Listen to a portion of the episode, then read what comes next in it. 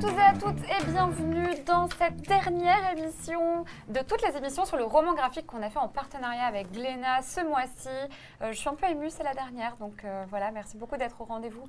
Comme d'habitude, bien sûr.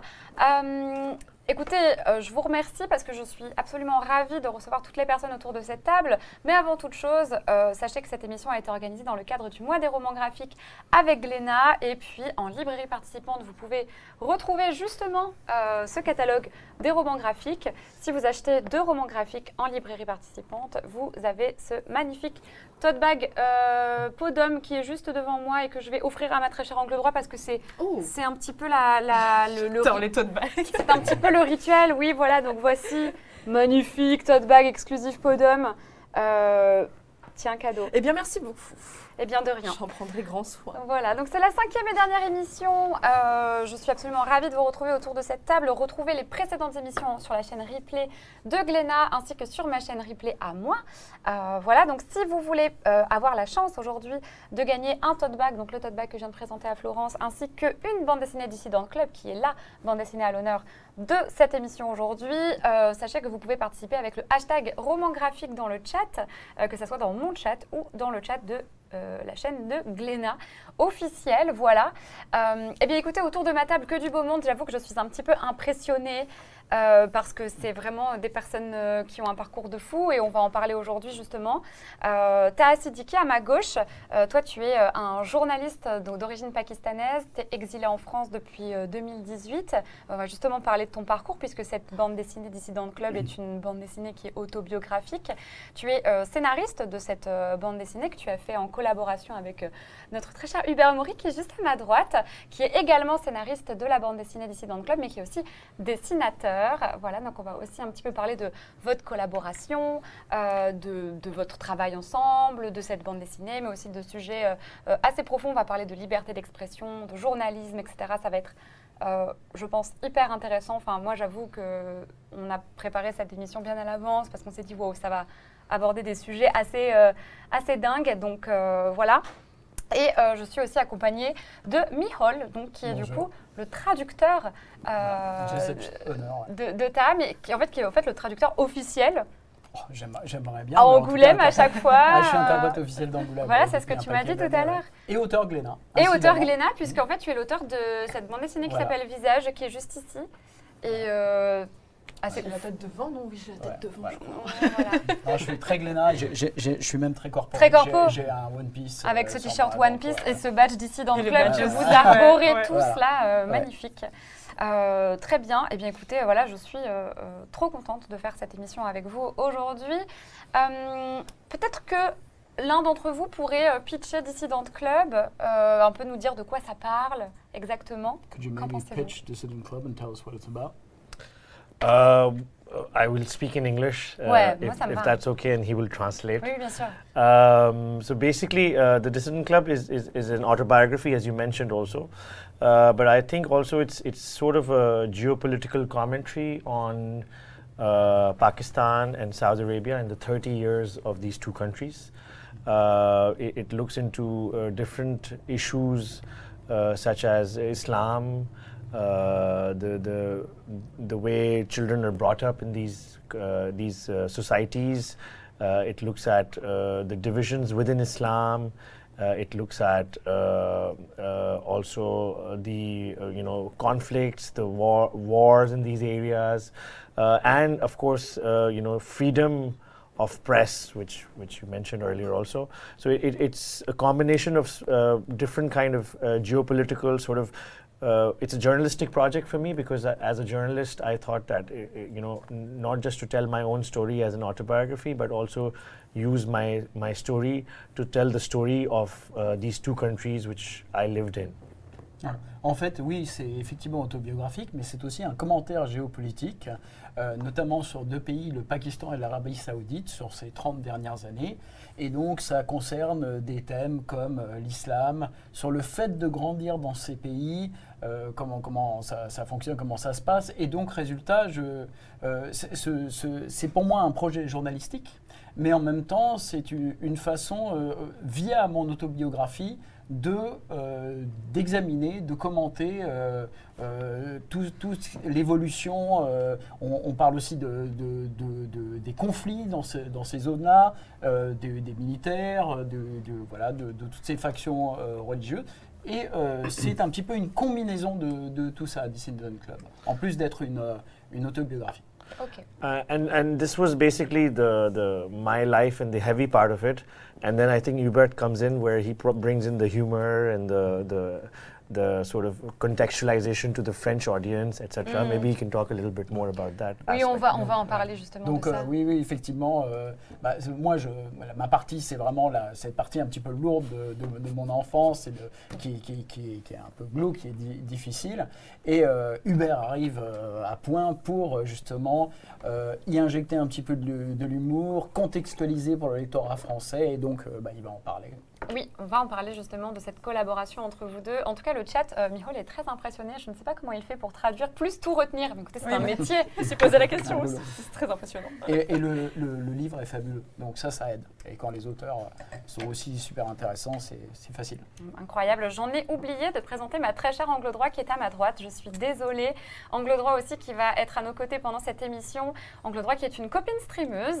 euh, non, que- pas autrice de BD pour le coup. qui n'est pas autrice de BD, je vous invite à la suivre sur sa chaîne Twitch et elle nous fait l'honneur euh, d'être avec nous aujourd'hui. Euh, c'est vrai que j'ai pensé à toi pour cette émission parce que je sais que tu es particulièrement touchée par ce genre de sujet, mais aussi, surtout, et en fait, parce que tu es euh, hyper curieuse et que tu poses des questions et que tu es très intéressée et aussi, euh, je trouve, très intéressante. Eh bah, bah, merci, Euh, c'est gentil, mais dis donc, je, je suis ravie d'être venue pour tous ces compliments. Non, mais c'est vrai. Non, non, mais j'étais trop contente quand tu m'as proposé le projet parce que c'est vrai que c'est des profils qu'on n'aura pas souvent l'habitude de rencontrer et de pouvoir poser des questions. Et je ne connais pas très bien le monde de la BD, mais je trouve ça passionnant et très intéressant de savoir aussi la manière de travailler et tout ça. Mhm. On va en parler, donc je suis vraiment, je suis très contente d'être là. Donc merci beaucoup. Mais en plus, euh, tu t'as taffé quoi là? T'ai fait. Non, en fait, j'ai mis des petits repères pour, euh, pour retrouver un petit peu. Non, mais attends, j'ai mis quatre post-it, ça va, mais c'est, ça va. Mais j'étais juste en mode, je me suis mis des petits repères euh, histoire de si jamais j'avais besoin. Avant d'entrer dans le vif du sujet pour cette émission, je me suis dit peut-être que euh, je pourrais vous poser la question de savoir c'est quoi votre rapport avec la bande dessinée. Euh, toi, as, par exemple, tu es plutôt journaliste, euh, hum, toi, tu as une longue carrière euh, politique, militaire. Euh, est-ce que vous êtes des lecteurs de bande dessinée depuis tout petit? On a eu un peu l'idée dans la BD, mais est-ce que tu peux nous en parler? Um, I mean, my first interaction into the world of uh, comic books was very recent when I actually had this idea that I want to do a comics. book. I, I'd heard about a few comic books, but uh, basically when I uh, when I you know had the idea to write the book, I was contacted by some traditional publishers uh, to to sort of you know uh, do a novel in a text format. And um, when I started discussing this with, with some, you know, uh, friends of mine who were writers and who were French writers, uh, one of them suggested that, you know, your story may really fit well with the comic book format because ouais. it's very visual. Because it has so many things that you went through, uh, which can be visualized in a better way, and comic books is like the, the modern way of storytelling. The, it's the new way of storytelling. So at that time, from a journalistic perspective, what I did was that okay, I said okay, I'm going to learn about comic books. Uh, so I called all the friends I knew and I said okay, who knows comic book artists? I want to meet them, etc., etc. And that's how I started looking at comic book, uh, you know, authors, and I started meeting them to learn. Uh, about the industry, and that's when uh, I, I met Hubert through a mutual uh, friend, and I realized that because him, he was uh, an interesting choice in this project because he lived in Pakistan. Uh, he had done two books on Pakistan, and actually, I, I, I knew about his book from another, uh, you know, friend of mine who, who mentioned his book. So I had a bit of an introduction to him before I met him already, and uh, I think then once we started working, um, uh, I mean, I've wor- worked on this comic book, but since then now, I mean, now it's I've my, my certainly because of this book, I've opened up to the comic book industry, uh, and I have uh, a lot more information. But I think before the Dissident Club project started, I did not have much idea about the comic book industry. And as the book says, uh, you know, eh, when I was growing up, my parents were too religious, and so we didn't have access to such things. Right. And and in Pakistan we don't have a comic book industry. Also, there's you know cartoons, drawing cartoons is a bit. It's it's not very. Uh, you know, looked upon as, as a positive thing. It's it's uh, it's uh, kind of in some interpretations of Islam. It's even uh, banned to draw humans or to draw any kind of uh, human gra- human uh, representation or uh, living thing representation. So I, I yeah. So so I think this is uh, my introduction is since I started working on this book. En fait, ma première interaction avec la, la bande dessinée, c'est vraiment en faisant Dissident Club, parce que dans mon enfance, euh, mes parents étaient trop religieux et donc euh, je n'avais pas le droit de lire euh, des bandes dessinées, on le voit dans le roman graphique. Et, et donc j'avais un peu une idée, je connaissais quelques, quelques BD, mais euh, j'avais des propositions euh, d'éditeurs euh, qui voulaient que je, raconte mon histoire comme un roman, voilà, de manière classique, purement textuelle et autres. Et en discutant avec quelques amis, euh, là, il y en a un qui m'a dit euh, Écoute, je pense que vraiment, toi, tu devrais peut-être. Ton, ton- ton histoire est bien adaptée à la bande dessinée parce que c'est très visuel. Ouais. Tu as énormément de péripéties, tu racontes euh, des tas de choses. Et donc, à ce moment-là, je me suis dit Tiens, c'est intéressant. Et Mm. comme je suis journaliste, ben, j'ai commencé par enquêter. J'ai commencé à essayer de découvrir ce monde de la bande dessinée. J'ai demandé à rencontrer des auteurs. Euh, voilà, je, je me suis vraiment in- intéressé à ça parce que au, au Pakistan, il n'y a pas d'industrie de la bande dessinée. Voilà, il n'y a, pas de, de lectorat. Et même au, au Pakistan, c'est considéré euh, dessiner des représentations humaines. Euh, voilà, C'est pas du niveau possible, religieux, ouais. c'est c'est pas possible. Et donc, je me- j'ai commencé et euh, à travers euh, donc une connaissance mutuelle, euh, j'ai rencontré un Hubert qui était un choix extrêmement intéressant, euh, quasiment parfait parce que il avait vécu au Pakistan, il avait déjà écrit deux livres sur le Pakistan. Euh, voilà, j'avais des amis qui avaient lu ces bouquins, qui disaient que c'était intéressant. Donc voilà comment euh, maintenant je connais un peu plus l'industrie de la bande dessinée depuis qu'on voilà qu'on est en train de faire la. Qu'il a les pieds bouquin. directement dedans, finalement. hein, puisque Ah bah, absolument. Donc voilà, mais c'est ça s'est fait comme ça. Ok, très bien. Euh, et toi, du coup, Hubert Alors moi, que- c'est l'inverse de ta. Moi, euh, j'ai baigné dedans depuis tout petit. C'est-à-dire que au début des années 60, euh, moi j'ai un frère jumeau, donc mes parents euh, nous ont mis tout, tout de suite des, des livres de bande dessinée dans, dans- dans les mains. On a appris à lire en fait avec Astérix, avec Lucky Luke, avec euh, Sylvain et Sylvette, enfin des héros que, qui, euh, ça te dit quelque chose, Ah non? oui, oui, je connais. Ça y est, ça t'a. Ah ouais, ça m'a débloqué un souvenir là. C'est. Et même. Cabu, parce que je me souviens qu'il y avait le Grand Duduche à la maison.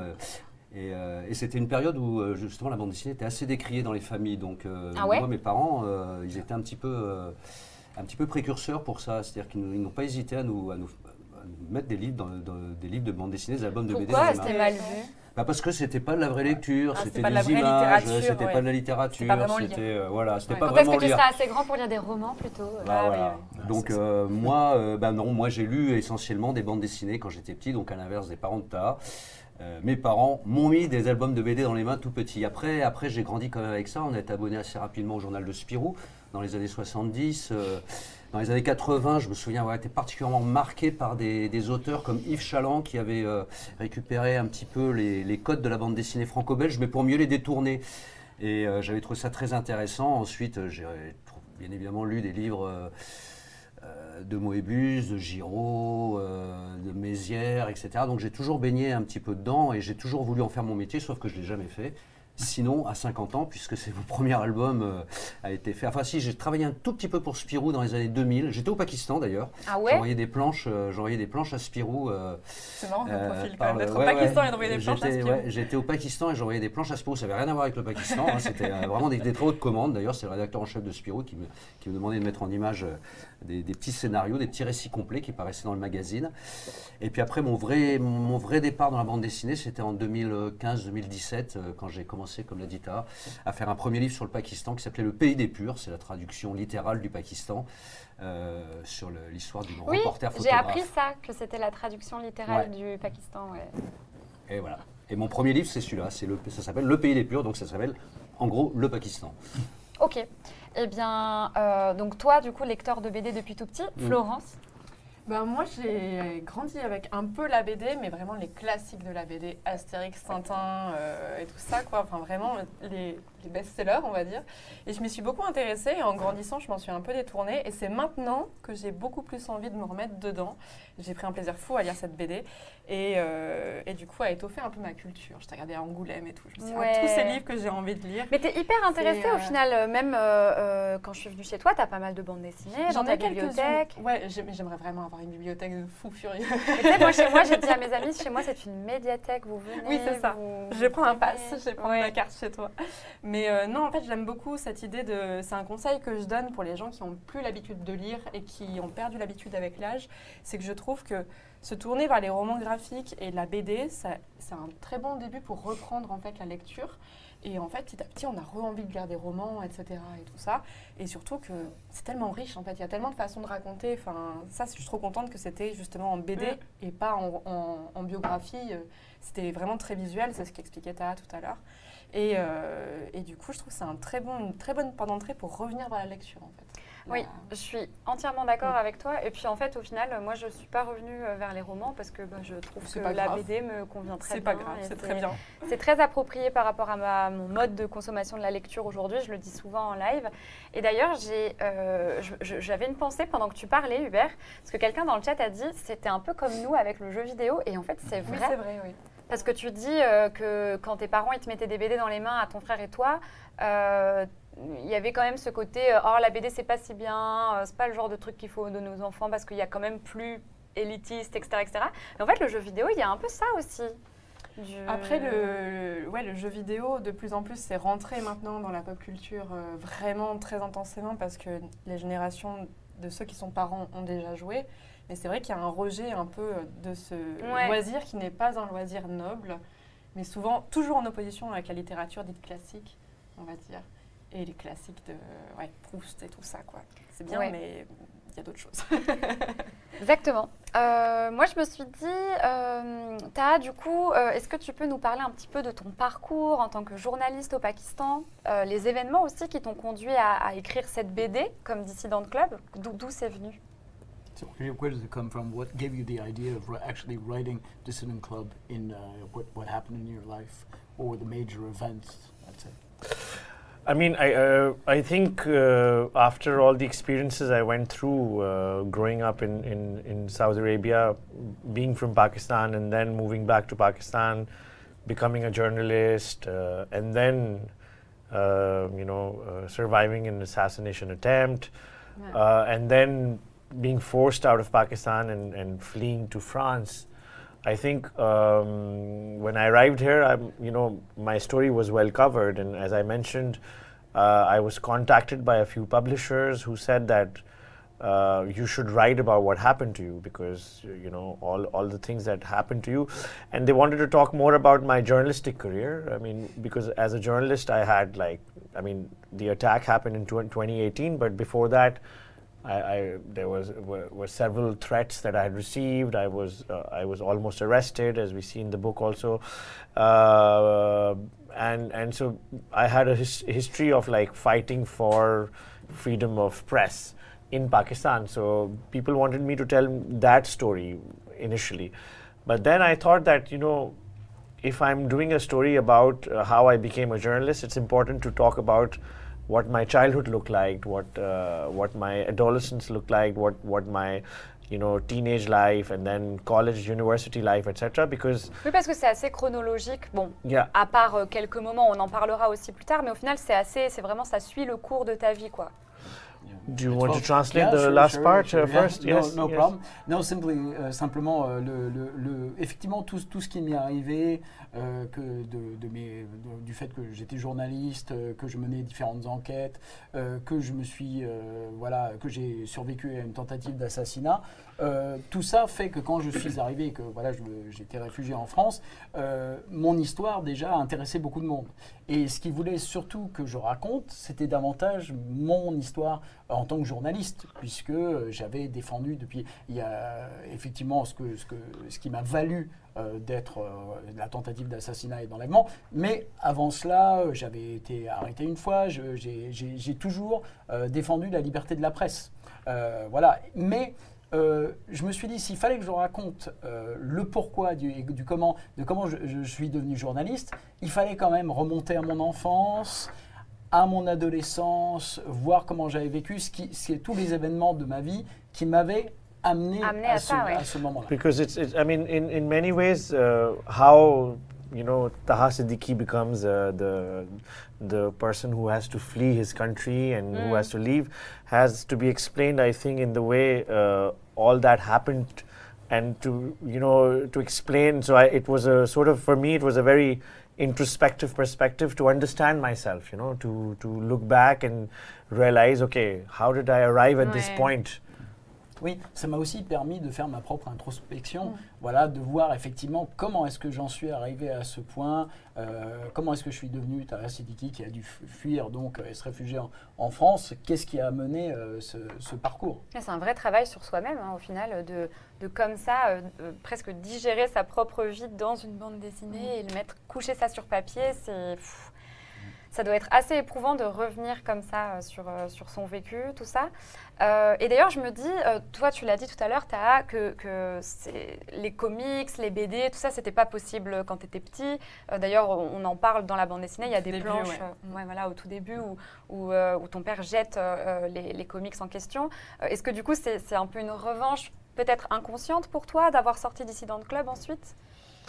Uh, I mean, a lot of people ask me about this, and I, I think it was uh, something that, that occurred to me when I was starting to do this project. Sorry, when I was starting to do this project, uh, was that um, I, I, think um, doing a comic book is a bit of an act of resistance also, uh, because uh, you know it's uh, the idea is that I've always been a dissident. I've always resisted, and you see that in the book in all the things that I've done.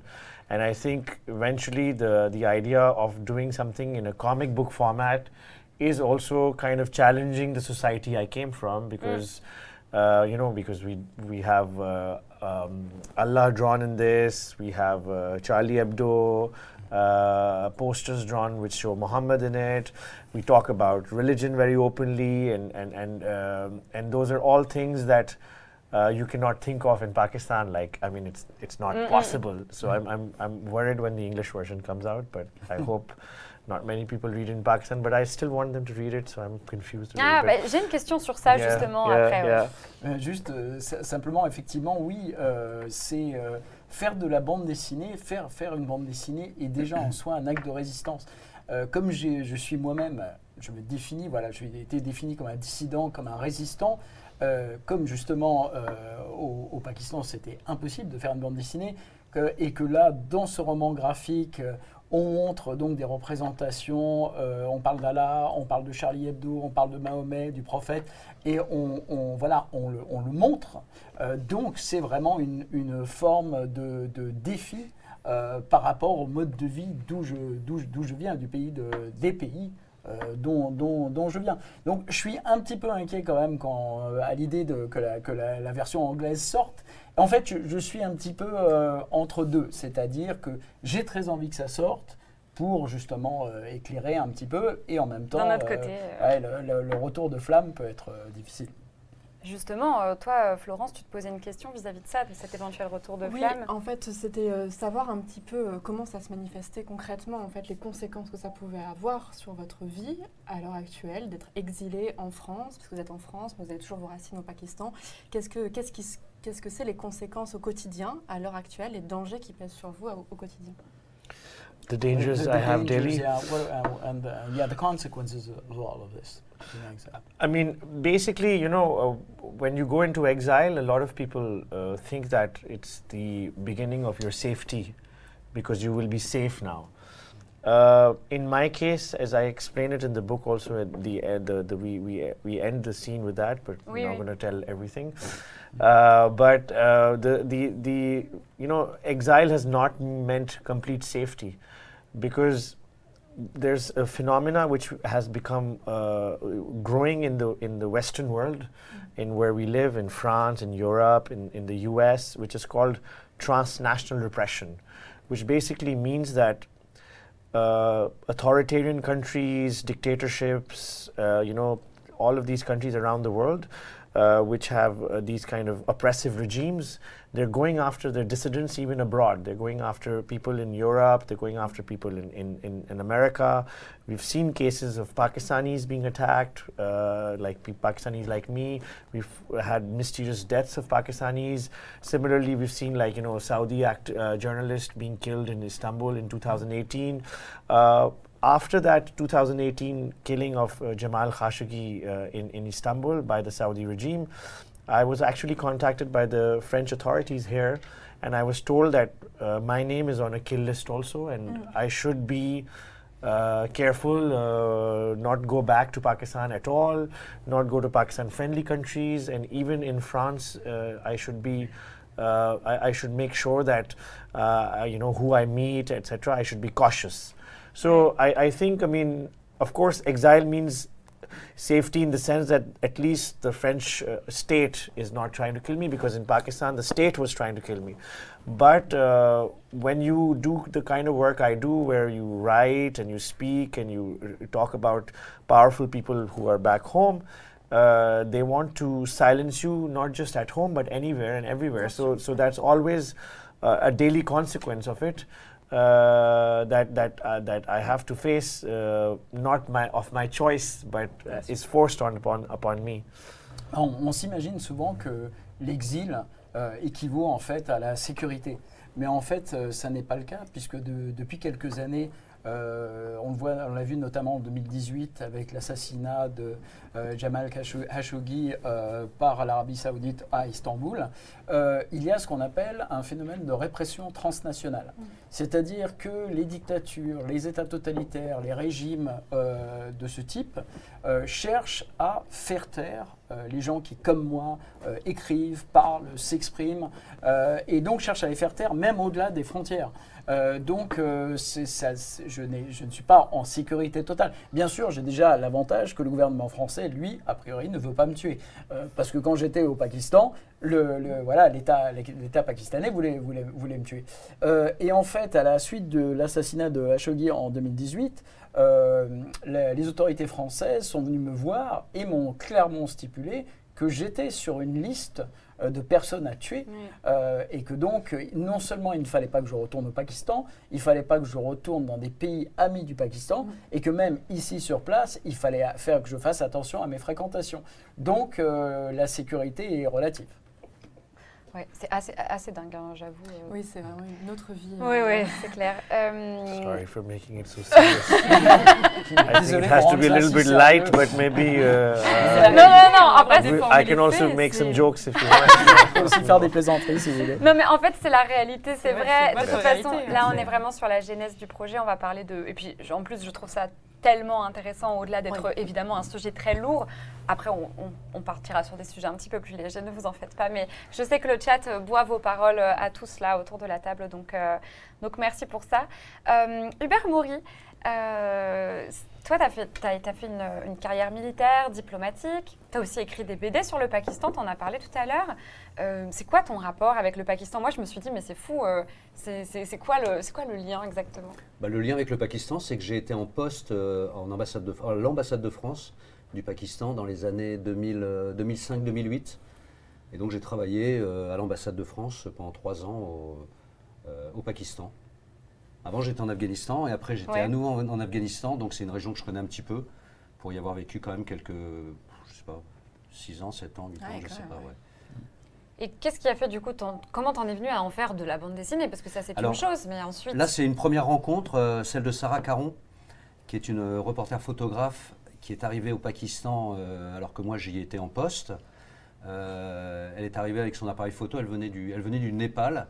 Et euh, elle avait appris que euh, Benazir Bhutto était euh, de retour au Pakistan. Benazir Bhutto, c'est l'ancienne première ministre du Pakistan qui est à l'époque des talibans, enfin au moment où les talibans ont vraiment pris le pouvoir à Kaboul, elle était Premier ministre au Pakistan. Ouais. Et ensuite, elle a, elle a dû subir un exil. Et là, elle était, euh, elle était de retour. Et elle se présentait aux élections euh, législatives, aux élections, aux élections générales. Et, et Sarah arrive à ce moment-là. Et, euh, et c'était également au moment où le, le di- le- le dictateur, comme dit euh, du Pakistan, le général Musharraf, euh, commençait à avoir un petit peu du plomb dans l'aile parce que tout le monde se rendait compte qu'il était un petit peu borderline entre son rôle de chef d'état-major des armées et son rôle de président. Et, et donc il y avait une période assez. Tu peux la situer dans le temps, cette période, C'était en 2000, entre, allez, on va dire 2007. Ok.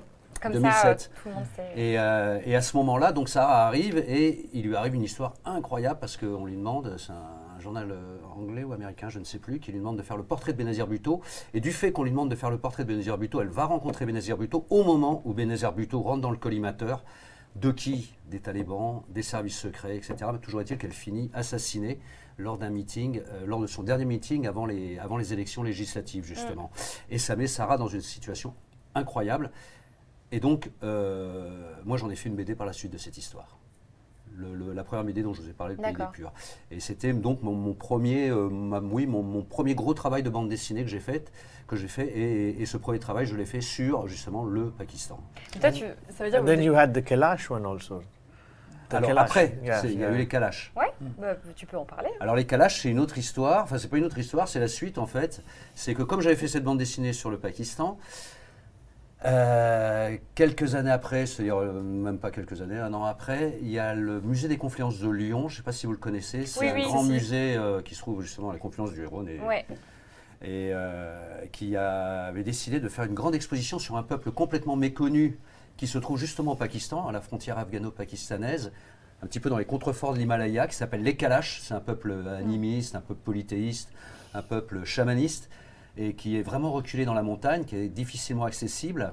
Et, et, euh, ce musée donc euh, avait décidé de faire une grande expo sur, euh, sur les rites euh, de ce peuple qui comporte peut-être 3000 âmes, quoi, à partir des travaux de, de chercheurs qui ont travaillé euh, sur le sujet depuis euh, 20 ans auparavant. Mhm. En fait, c'était des chercheurs, des jeunes, à l'époque, c'était dans les années 70, je- vous n'avez pas dû voir le film, peut-être toi, Amiral, euh, ou toi, L'homme Ouais. qui voulait être Ah, roi, Ouais. Qui est un, Ah, un film de John Huston avec Sean Connery et Michael Caine. Rudyard euh, Kipling. Rudyard Kipling. Qui est voilà, une adaptation de la nouvelle de Rudyard Kipling du même nom, L'homme qui voulait être roi. D'ailleurs, il y a un récit euh, graphique qui vient d'être publié chez Glénat. Ah, ok. Ouais, une bande dessinée qui raconte euh, l'homme qui voulait être roi. Donc une adaptation cette fois-ci en bande dessinée de, du roman de Kipling. Et donc ces jeunes dans les années 70 venaient voir ce film et dans le film on parle, enfin dans le film, dans le livre et dans le film, on parle d'un peuple paumé dans les montagnes, etc. qui s'appelle les Kafirs. Et l'histoire c'est deux mercenaires, enfin pas deux mercenaires mais deux officiers anglais, francs-maçons, aventuriers qui veulent devenir rois de cette peuplade. Et il se trouve que cette peuplade est décrite par Kipling puis par Huston dans le film. Et les jeunes en question, à l'époque, dans les années 70, se disent Mais est-ce que ce peuple existe toujours? Et donc ils partent à la recherche de ce peuple. Ils ne trouvent pas le peuple en question, parce que le peuple en question, il se trouve du côté afghan, il s'appelle les Kafirs. Et depuis, ils ont été convertis à la religion musulmane, ils sont devenus les Nouristani. Nour, Nour, ça, veut, ça veut dire lumière. Ouais. Donc c'est ceux qui ont chopé la lumière, qui ont capté la lumière, donc ils sont devenus musulmans. En revanche, de l'autre côté de la ligne du rang, donc de la frontière afghano-pakistanaise au Pakistan, il y a les petits cousins qui s'appellent les Kalash. Et les Kalash, eux, ils existent toujours. Et, et donc euh, ces gens-là, les trois chercheurs en question, une femme, deux hommes, un photographe, un ethnologue, une ethnologue, également cinéaste, et, euh, et l'ethnologue euh, Jean-Yves, lui, est, également écrivain, ont travaillé pendant de très longues années sur ce peuple et leurs travaux donc ont fait l'objet de cette exposition au Musée des Confiances en 2018-2019. Et moi, dans ce cadre-là, puisque j'avais fait un bouquin sur le Pakistan, ils se sont dit oh bah tiens, euh, ils voulaient faire absolument un catalogue en bande dessinée, un catalogue de l'expo en bande dessinée, ne racontant pas les Kalash, mais racontant l'histoire de ces trois chercheurs qui sont partis dans les années 70 et pendant de longues années plus tard euh, travailler sur ce peuple. Ils se sont dit tiens, on va leur raconter cette histoire en bande dessinée. Et comme j'avais déjà un premier ouvrage sur le Pakistan, ils se sont dit on n'aura pas grand-chose à lui raconter à nouveau à, lui- à celui-là. C'est peut-être la bonne personne pour faire le livre. Et donc moi, le deuxième livre que j'ai fait, c'était en 2018. Ça s'appelle Fêtes himalayennes, les derniers Kalash, et à la boîte à bulles et, et- et également édition. euh, Musée des Confluences, et ça raconte l'histoire donc de ces trois aventuriers qui sont partis à la recherche de ce peuple et qui ont subi, ça raconte l'histoire de euh, comment ils ont subi les rites initiatiques pour devenir eux-mêmes Kalash. You're, you're like stuck with Pakistan. Voilà, Bah, ouais, c'est ça, il y a le troisième récit sur le Pakistan, c'est celui-là. mais, euh, Bah oui, mais carrément. So now you euh, will bah non, only do c'est- en plus, Pakistan. c'est pas le cas parce que le prochain euh, parlera également du Pakistan. Mais de quoi l'Afghanistan, du Cambodge aussi. Donc Yeah. je- je- je- est. yeah. Ouais. J'ai fait un roman aussi chez Gallimard où ça parle également du Pakistan et de. Il y a un truc avec le Pakistan. ouais, ouais, non, je, je suis pas tombé dedans quand j'étais petit, hein, parce que j'avais quoi? Quel âge j'avais quand j'étais petit 40 ans. Mm. Donc, euh, Mais ça veut dire que du coup, vous avez toujours dessiné de votre Ah, moi, j'ai côté. toujours dessiné, ouais. Et euh, en fait, un jour, vous vous êtes dit. Mais oui, c'est ça ma euh, question, parce que tu vois, je te dis, Ouais. c'est quoi, comment t'as commencé la BD Tu me dis direct, j'ai fait une BD en fait, mais Ah oui, non, mais d'accord, mais non, avant J'ai pas ça. dit, tiens, je vais faire une BD du Oui, jour au voilà. lendemain comme ça. Non, non, j'ai toujours dessiné. Mais pour mes copains, pour ma famille, pour moi-même, jamais publié, par exemple. Ouais. Si, quand j'étais au Cambodge, j'avais fait une- un bouquin euh, qui s'appelait La malédiction du Tonle Sap. C'était euh, à partir de, de- de- de dessins que j'avais fait pour un canard qui s'appelait le Mekong en langue française. C'est un journal en langue française. Et, euh, et là, il avait été publié, mais uniquement au Cambodge. D'accord. C'était des dessins humoristiques sur ce Mm. que je voyais au Cambodge. C'était pas sous forme de bande dessinée, mais plutôt sous forme de dessin, un peu Mhm. dessin de presse, voilà. Puisque ça, c'était des dessins marrant qui comme euh, revirement de carrière. oui, c'est dans les années c'est- 90. Et, mais c'était quoi? C'était un rêve de devenir Ouais, auteur de temps, bande tout- dessinée? depuis tout petit. Tu y ouais. pensais depuis un moment? Ah, mais depuis toujours. Ah ouais. Ok. Ah ouais, ouais, ouais. Moi, j'ai toujours voulu faire la bande dessinée. Il se trouve que je j'en ai pas fait au début parce que euh, parce qu'il fallait gagner sa vie, parce Ouais, que ceci, ouais. parce que cela, quoi. euh, Et J'aime trop ce genre mais d'histoire. arrivé à l'âge de, arrivé à l'âge de 50 ans, j'ai enfin, comment dire, euh, euh, pu réaliser ce rêve de faire un album, un premier album de bande dessinée, puis un deuxième, puis un troisième, etc. mais, mais je trouve ça trop cool du coup. C'est cool, C'est ouais. vraiment un revirement de carrière. que quand j'ai lu l'historique euh, de, de ta carrière, comme- la transition. which one is which one is the better, diplomat or cartoonist? Ah. Ah, mais alors, en diplomate fait, ça ou m'a des de deux. Parce que si j'avais pas été diplomate, j'aurais pas pu être cartooniste. Ah, Bah oui, parce que They're ce que je connected. raconte, en fait, c'est pas ma vie à moi, mais c'est la oui. vie de gens que j'ai rencontrés du fait d'avoir été au Pakistan. Sarah Caron, je l'ai rencontrée au Pakistan. Les trois Mhm. chercheurs en question, euh, Jean-Yves, Viviane et Hervé, euh, je les ai rencontrés parce que j'ai été au Pakistan. Et puis toi, je crois que c'est également Yeah, euh, pour cette that, raison-là yeah. aussi. Donc, Yeah. euh, Bah ouais, donc c'est intimement lié finalement. c'est très lié. Euh, je- bon, on en a déjà un petit peu parlé, mais on va peut-être dire quelques mots sur le sujet. Euh, donc, toi, tu penses que la bande dessinée, c'est un très bon moyen de vulgariser euh, ce qui se passe, et puis de, de le coucher sur papier, de le dessiner, de Mm. peut-être le rendre plus digeste aussi, et puis de, de quoi de d'en parler, de le faire connaître? Qu'est-ce que tu en penses? Ouais, moi je pense que la bande dessinée, en fait, c'est un médium euh, d'abord qui est très accessible à tous les âges. C'est vrai, ouais. Oui, totalement. Euh, ça ne veut pas dire qu'il faut lire ce livre à, à, 5 ans. Mais ça Non, veut je ne le recommande pas pour les enfants de 5 ça- ans. non, mais ça veut dire qu'un adolescent, qu'un Mais, euh, adolescent, par exemple, de quin- 14 ans, 15 ans, Ouais, 13, pourra le 14 lire. ans. Ouais, ouais. 13, ouais, 14 ans, voilà. Alors que si tu avais raconté sa vie euh, dans un bouquin traditionnel, une sorte d'essai ou, euh, ou euh, une œuvre littéraire euh, Ouais. biographique, je pense que le gamin de 13-14 ans, il l'aurait pas eu dans les mains. Alors que ça... Même euh, un adulte, je pense qu'il y a ce Et côté, même un adulte. euh, je pense que... Parce que les gens ont beaucoup moins de temps. Moi, je vois, quand je Mais prends oui. le métro, etc., dans le train, je vois personne qui lit, ils sont tous sur leur téléphone portable, etc. lisent, lisent peut-être sur téléphone. on sait pas. Et ils lisent sur leur téléphone, ça c'est possible, ouais. Tous Ou ils le regardent, nez enfin, dans j'en sais leur rien. téléphone, Mais, mais c'est euh. vrai que la lecture est quand même quelque chose d'assez. euh, Ça, ça demande un, comment dire, un effort. La bande dessinée, ça demande un moindre effort, parce que c'est, Ouais. euh, j'allais dire, tout est mâché. L'image est mâchée, le texte est, euh, est assez bref, les bulles ne sont pas énormes, sauf dans certaines bandes dessinées comme Black et Mortimer, mais euh, c'est quelque chose qu'on peut lire assez facilement. Et finalement, c'est un format qui permet d'apprendre beaucoup de choses, euh, tout en étant extrêmement ludique, Mm, mm. puisque vous êtes en C'est très didactique comme format. alors, ouais, c'est didactique, mais pas dans le mauvais sens du terme. Mhm. C'est-à-dire que euh, c'est un, un- Quand je dis pas dans le mauvais sens du terme, il y a certaines bandes dessinées que je trouve assez lourdes justement parce qu'elles sont trop didactiques. Mais quand on arrive à mêler, comme on a essayé de le faire avec Ta dans la bande dessinée euh, Dissident Club, quand on arrive à mêler le didactique et euh, l'expérience humaine, je trouve que là, ça devient super intéressant. Quoi. I have I have uh, many people who uh, read the book uh, as adults who are my friends, and then they gave it to their children. Ouais. So uh, you know, it's uh, several people. Just a few days ago, someone messaged me and said, you know, I've read it now and I've given it to my son, and they're like, you know, 13 year old, 14 year old usually. So uh, I've, I'm seeing that also amongst the c- community of people who are my the readers of the book, telling me that they are comfortable in giving it to their children because they think it really informs and it really teaches. Uh, so, so you know, there are older people and younger people within the same gener- uh, you know, same household that are reading the book. From what I've gotten the feedback. Voilà, les, re- les retours que j'ai de, la communauté de lecteurs, c'est qu'en fait, très souvent, les gens n'ont aucun problème pour. Ils le lisent d'abord eux, et puis ensuite, ils le passent à leurs enfants, à, des adolescents, 13, 14 ans. Euh, et donc, euh, voilà, ça s'adresse vraiment à tout le monde, et comme, comme disait Hubert, c'est vraiment un médium qui, qui peut toucher absolument tout le monde. Ouais, vous avez vraiment raison, Florence. Il y a ce côté euh, très immersif, je trouve, où j'avais l'impression d'être, d'être- de vivre, enfin pas de vivre la scène, mais de, j'avais l'impression d'être beaucoup plus intégrée dans la scène du fait qu'en plus, tu as vécu au Pakistan. Donc, en fait, on sait que c'est des images que tu as vraiment vues et tout ça. Et enfin, des, des lieux en tout cas. Et je pense qu'avec un, une autobiographie classique, j'aurais été pas moins impliquée, mais je sais pas euh, trouver le terme. J'avais l'impression d'être plus dedans Ouais. et de mieux comprendre, de mieux saisir l'ambiance, d'être plus impliquée en fait. Bah, le, format, le format s'y prête euh, totalement euh, dans tous les cas. Et puis je pense que tu as 100% raison. Si ça avait été sous un autre format, peut-être que je l'aurais jamais lu. Ouais, Enfin, je pense. c'est, euh, Moi non plus d'ailleurs. Et beaucoup d'autres personnes d'ailleurs. et, et- et je pense que c'est le cas, c'est le cas de beaucoup de gens. Donc euh, ouais, ça c'est vraiment chouette la BD euh, pour ça. Euh, et du coup, bon, on, on a commencé à en parler un petit peu tout à l'heure, mais vous deux, comment vous vous êtes rencontrés exactement? Si vous n'avez pas grand-chose à dire de plus que ce que vous avez dit tout à l'heure, c'est pas grave. Mais je me suis dit peut-être que vous aviez une histoire un petit peu. I mean, uh, not a big story, but like basically, um, uh, I had a friend of mine who had met uh, Hubert, who was a journalist uh, from Pakistan, who, who I knew, who lived in Pakistan and uh, was working with uh, French media. Uh, and his name's Guillaume. And uh, Guillaume basically uh, and I were meeting up for the summer of 2018. It was my first summer in France.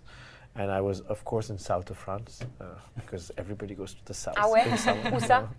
Uh, I was in uh, a place called Forcalquier in Aix-en-Provence Ok.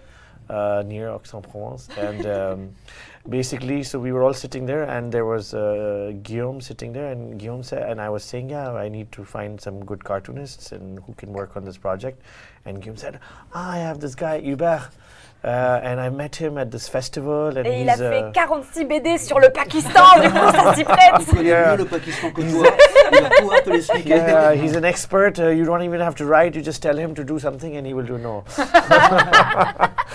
but uh, but yeah, and he introduced me to Guillaume and uh, to to to. Hubert, to to you, yes, and um, to you, yes, mixing of English and Vous êtes French. très, très bilingue cette Ouais. émission. Yeah. Ouais. But uh, and that's how I met him. Voilà, donc en fait, je l'ai rencontré euh, via un, un ami commun, un ami journaliste, donc qui s'appelle Guillaume, qui vivait au Pakistan, qui travaillait avec les médias français. Et euh, donc, on s'est retrouvé à Fort-Calquier, euh, près d'Aix-en-Provence, dans le sud, parce que quand, je vais dans le sud, euh, quand je peux. Et du coup, je lui ai posé la question, mais qui est-ce que je peux trouver comme auteur de bande dessinée, comme dessinateur pour euh, faire cet album Et il dit, ah, mais je connais, euh, je connais quelqu'un, euh, Hubert, que j'ai rencontré dans un festival, il sera parfait. Donc oui, elle fait plein de, plein de choses sur le, sur le Pakistan, donc voilà, ça, ça, s'est fait comme ça. Et le festival, c'était déjà annonciateur parce que c'était le, le- le prix Bayeux Calvados. C'est-à-dire que c'est une sorte de César, de comment dire, de- d'Oscar des, des- des grands reporters de guerre à, à Bayeux. Mm. Et c'était à, à ce, à ce moment-là qu'on s'est rencontrés. Donc c'était un, un festival euh, de reporters de guerre. Donc euh, on était déjà dans le, on était déjà dans le, dans le concept. Yeah, and we're going this year to the festival. Et on y retourne cette année. Ah ouais? Voilà. Yeah. On y retourne, to on y retourne en octobre. je crois. Octobre. Yes. Ah. C'est une belle rencontre du coup. euh, c'est chouette. Alors, ouais, alors, en fait, on ne s'est pas rencontrés tout de suite parce que Tara est arrivé en février 2018 Ouais. euh, avec sa valise, enfin avec ses trois valises, je sais pas combien tu en avais, trois ou quatre quoi. Sa femme et son fils. Cinq. Cinq. Cinq valises. valises. Merde, je me suis trompé, j'en ai fait décider avec trois, je crois. Ah là là, Euh, la euh, coquille, la va retrouver on va la bulle. Second edition, you add. Euh, Deuxième édition. Et euh, en fait, on, s'est on, on a pris contact, c'était en octobre 2018, donc quelques mois après. Ouais. Mais était vraiment. Well, in the summer, ça. I met Guillaume, and then Guillaume connected, and then October, Ouais, I think we met in in 11e, Paris ouais, 11e, dans le 11e uh, arrondissement. at this very good Voilà. cafe that I really like, and Ouais. then we met over there. Yeah, yeah. Et, Euh, euh, ouais, non, vas-y, je t'en prie, tu voulais non, ajouter quelque je voulais dire un chose truc, mais il m'a coupé la parole, donc je sais Oh, pas. oh Sorry. là là. Euh, Donc l'été, puis la rencontre en octobre, hein, voilà. Oui. Ouais, Dans ce café que... In George 11e. Café, dans le 11e arrondissement. Yeah, it was called the Petit sais Indices. comment No, le Petit Indices. Petit The, Indices. Petit Yeah. Petit yeah, yeah, Ok. small indecisions, something Ouais. like that. Allez. yeah, Petit indice. Non, je- me rappelle même plus que c'était dans le 11e, mais je crois que. Yeah, it's an 11e. I, I've been there recently also. I, re- Ouais. yeah, J'y suis allé récemment, donc oui, je me souviens, c'était bien long. Le nom du monsieur à côté de Taz, c'est Mihol, c'est son interprète officiel qui est aussi auteur de bande dessinée, voilà, et qui nous fait le plaisir d'être avec nous sur ce plateau. En plus, c'est plaisir. rigolo parce que euh, Ta comprend le français, nous on comprend l'anglais, mais en fait on attend la traduction comme ça. Vous, vous avez la traduction, et du coup, mais c'est rigolo, j'aime bien les échanges que ça fait. Oui, je me dis, ça me rassure. Je me dis, je suis pas si nulle en anglais finalement. Je comprends comprends tout, ça va. Ouais, Je mais suis. En fait, entre comprendre et euh, traduire et retranscrire et poser les questions, Je il y a comprends vraiment un juste, monde en c'est fait. tout. Je, Ouais, je ouais. Ne, je ne serais, je serais incapable de, re- de redire au chat. Alors, Alors, je vous explique. Mais C'est Euh, parce que Taha aussi est un journaliste et il s'exprime de manière extrêmement articulée. Donc on comprend vraiment vrai. bien ce qu'il Ouais. dit. Yeah, uh, living here for five years, I've understood how to speak uh, Franglish. Ah ouais, d'accord. ok, donc tu t'adaptes pour qu'on comprenne. En fait, C'est pas I du tout ce speaking En fait, t'es en train de uh, dire qu'on Oh n'est pas si fort que ça, c'est juste que tu t'adaptes, quoi. Sorry, no, no. I mean, you, you are also understanding, no? Ah, voilà, Vraiment très merci. bien. euh. Yes, yes. Ah oui, ce que je voulais dire, c'est que je m'en souviens, c'est que Ah. quand j'ai rencontré Taha, euh, j'y avais été un petit peu, non pas à cause de lui, mais un petit peu avec des pieds de plomb, parce que je me suis troisième bouquin sur le Pakistan. euh, Au secours, quoi. au secours, quoi, je vais être catégorisé pakistanais. euh, je vais me retrouver en tôle, ça va être horrible, quoi. Et euh, en fait, non, euh, Taha m'a convaincu très très rapidement de l'intérêt de, du projet, en fait. Je pourrais développer. Mais tu peux Ah, mais avec développer. plaisir. Ah. Alors, je peux vous dire pour- pourquoi, j'ai été intéressé, intéressé d'emblée par le projet de Taha. En en gros, je dirais, il y a, peut-être trois raisons. La, la première, c'est que euh, euh, pour la première fois, j'avais un, un- un bouquin qui se présentait non pas de- de- du point de vue de, de Français qui avaient vécu au Pakistan, ce qui avait été le cas avec ma petite Française Sarah Caron, ce qui avait été le cas avec euh, mes trois chercheurs, Jean-Yves, euh, Viviane et Hervé. Mm. Et là, j'avais vraiment quelqu'un euh, quelqu'un du cru. Et donc, je m'étais dit, tiens, ça va donner un autre point de vue hyper intéressant Mm. parce que euh, je vais avoir quelqu'un qui est aux premières loges et non pas un observateur étranger qui lui-même va interpréter euh, Oui, ce qu'il comprend du oui. Pakistan. Et tant mieux si vous comprenez comme moi ou tant pis. Là, j'avais vraiment l'impression d'avoir euh, Le point de vue originel. Le point de vue original et le point de vue originel, quoi, du, Oui. du, du spectateur, quoi. Ouais. Du spectateur des premières loges. Parce que sinon, c'est quoi? C'est- Voilà. c'est- c'est tout, tout est, tout est, la vision, elle est, elle est basée sur un peu faussé, biaisé, peut-être pas totalement un ressenti euh, Absolument. véridique, C'est- tu vois? Il y a toujours, la, Avec le- notre comment dire, la- la- référentiel, ne serait-ce ouais. que la barrière culturelle, quoi. Ouais. C'est-à-dire que tu ne vois pas les choses telles que tu les vois si tu es français au Pakistan que. Et si tu es peux- pakistanais au Pakistan. Et tu peux mal les interpréter. Et tu peux mal les interpréter. et Là, j'avais, euh, ouais. Donc ça, ça, c'était formidable parce que je me suis dit, ça, ça, va- ça va donner un autre point de vue de ce que j'ai fait jusqu'à présent. Le deuxième point, ah oui, le deuxième point, c'est que moi j'ai vécu au Pakistan effectivement pendant trois ans et je m'étais bien aperçu que le, que le pays, euh, le Pakistan, avait euh, construit son identité. euh, le Pakistan a construit son identité en gros contre l'Inde. L'Inde, euh, qui, qui- parce qu'il y avait une- au début c'était le même pays jusqu'en Oui, voilà, c'est 47. Ensuite il y a eu la partition et, et- et- et donc l'Inde est devenue euh, en quelque sorte l'ennemi du Pakistan dans une sorte de guerre froide permanente quoi. En fait, Et- ils ont fait une espèce de répartition par Voilà. religion. euh, Voilà, ce qui n'est pas tout à fait, euh, parce que l'Inde reste un grand pays musulman, mais en, en gros c'est ça quoi. Il y a un pays mu- musulman, c'est le Pakistan, Voilà. et un pays hindouiste, c'est l'Inde. S'il y a 80% de musulmans au Pakistan, si je me souviens bien? 97. 97. 97. Yeah.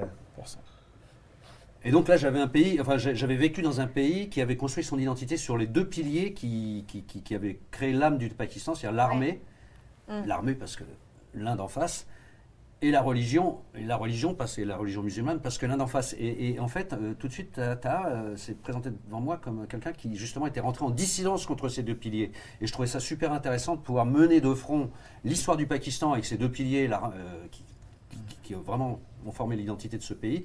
Et en même temps, pour raconter une, aventure humaine de quelqu'un qui a été rentré en dissidence. Donc, oui, je me suis dit, tiens, il y a un enjeu incroyable à, traiter. Et le troisième point, euh, c'était au moment où moi j'écrivais justement un, roman pour, euh, dans, une collection qui s'appelle Espionnage Gallimard, qui est, qui euh, qui, qui date d'un an. Et j'étais vraiment dans, un, dans une logique avec mon héroïne, c'est une héroïne dans mon récit, où elle s'engageait, mais avec, avec une force incroyable dans une mission, et presque de façon tragique, puisque un peu comme j'ai reconnu et j'ai- trouvé qu'il y avait une- il y avait vraiment une similitude entre l'aventure de Taha et celle de mon héroïne que j'étais en train d'écrire dans la mesure où j'avais l'impression que c'était le même engagement. Alors mon héroïne c'était pour une mission de la DGSE, Taha c'était pour défendre les droits de, les- les- la liberté d'expression, mais tout ça vers un vers une sorte de tragédie finale puisque Taha finalement euh, aurait dû y, sa peau comme mon comme mon héroïne dans le, dans le roman. Et j'avais trouvé qu'il y avait une telle similitude et j'étais tellement dans mon roman à ce moment-là. Et, j'ai trouvé que les deux, étaient de. enfin, j'a- j'avais vraiment l'impression d'a- d'avoir mon héroïne, sauf que c'était pas du tout le même concept. Mais c'est en tout cas la même démarche. Et, et donc voilà, c'était les trois raisons pour lesquelles je me suis dit, ouais, il faut que je fasse ce livre avec, euh, avec Tara. Et euh, euh, il y a Poppy dans le chat qui, m'a, qui a parlé d'une question intéressante apparemment de fréquence, donc n'hésite pas à la remettre, comme ça on peut, euh, on peut, on peut la poser aux personnes avec nous autour du plateau. Très bien, c'était super intéressant ce que tu nous as dit. Taha, on découvre dans Dissident Club une partie de l'histoire du Pakistan à travers vos yeux d'enfant. Euh, on voit qu'il y a vraiment, c'est comme je l'ai dit tout à l'heure, c'est chronologique. Bon, il y a quelques petites, euh, des petits retours euh, de toi adulte qui commentent ce que tu as vécu, etc. Est-ce que c'était important pour toi de transmettre l'histoire du point de vue de ton, de ton enfance, de ton adolescence, puis puis à l'âge adulte? Uh, I, think it's uh, the idea, as you as you mentioned, it's, it has to be to, to tell the story from a chronological perspective, but also keep the interest uh, interest of the reader in today. So we have the you know uh, me coming after every every uh, few pages uh, to explain to remind the reader that I am telling the story, uh, and at the same time have the chronology of the story from uh, from childhood to my growing up. And um I, I think at that time also we met some some people to, to discuss you know the idea of the book. And one of the things that that uh, you know a, li- a few people advised and we also did focus on was that we try to explain uh, the uh, the the part where I become um, you know I'm going from my childhood into my adulthood. Uh, it's it's the most longest part of the, the the book where we explain a lot more. And this is what it's called of coming of age. So how do i become an adult person the way i am? And and that i think we we dwelt a lot on and we we uh, spent a lot of time explaining that aspect of the story. But then of course there's the childhood which we go a little bit faster and the journalism which we go uh, a little bit faster. So, so the middle of the book is where uh, the most uh, of the story is. Uh, but of course it's in a chronological order as you're saying. C'est vrai que l'histoire est racontée de manière chronologique, euh, comme tu le disais, mais que en, en fait, pour ne pas perdre le lecteur, après chaque, euh, disons, péripétie, euh, je- je- en tant qu'adulte, je viens commenter. chapitre. voilà, après chaque chapitre, euh, comment, commenter. Et il y a effectivement le passage de l'enfance sur lequel on, on- on passe relativement rapidement. Il y a celui de justement ma carrière de journaliste sur lequel on passe relativement rapidement. Et le, le corps, le vrai, le- la grande, plus longue partie en fait, c'est euh, cette partie de l'enfance à l'âge adulte où il y a ces- on, on s'est attardé parce qu'il y a cette sorte de rite de passage. Euh, voilà euh, ce qu'on appelle le coming of age en, en anglais. Il n'y a pas d'équivalent en français malheureusement, mais c'est vraiment une sorte de rite de passage où on, on passe d'un enfant ou d'un adolescent à un adulte, Ouais. euh, sur le, qui était peut-être le, le moment le, le plus important. Voilà. Donc on, on- on a vraiment pris du temps là-dessus. Euh, Fréquence demandait du coup, est-ce qu'il existe une collection de BD ou de romans graphiques qui racontent l'histoire? Bon, des différents pays Je pense qu'il parle du Pakistan et de l'Arabie Saoudite, j'imagine. Je ne sais pas si vous avez des recommandations à ce sujet. Hubert, je pense à toi. are there other yeah, uh, Mais en, un seul volume, c'est ça qui Bah, veut je dire sais pas, je pense que Ah, je si, pense pas. si on a envie davantage de creuser Ouais. le sujet. euh, Ah, Il y a des BD sur différents pays, oui, Yeah, effectivement. euh, yeah, Après, au final, many. dans Dissident Club, ça en parle bien. euh, Ouais, dans ça Dissident Club, ça parle bien ça du Pakistan, ça récapitule et raconte bien le tout, djihadisme, euh, ça raconte bien tout ça, quoi. Mm. Euh, Je vois pas de collection à bon, Mais une collection qui parle. ça, existe, ça existe peut-être. Peut-être, No, the, different, the ones. I mean, I, I read one about Hong Kong recently. There's different Ouais. one about Istanbul that we Voilà. saw, but Il y there's en a like une sur yeah, les là. but there's not one collection. chez Delcourt, là, qui est yeah, vachement bien. yeah, euh, yeah. Il y avait Kaboul Disco euh, sur Yeah, l'Afghanistan. Kabul, euh, yes, yeah, donc yeah. on trouve effectivement, mais à mon avis un peu éparpillé dans, dans Voilà. diff- chez différents éditeurs, une vraie collection. Je, je- Voilà, mais pas sous une manière de collection. ouais. Mm. Ok, merci. Euh, je me suis demandé aussi pourquoi, toi, Taha, tu t'es orientée vers le journalisme. C'est quoi le rôle du journaliste aussi pour toi? Um, I, I think um, you know uh, it, it also has to do with the way I was brought up. I was brought up in an environment where I was told uh, questioning is not a good idea. So to ask questions, which you've been doing for the last one hour, I'm tired. Désolée C'est usant, euh, j'espère non. que c'est bientôt It's terminé. a joke. It's a joke.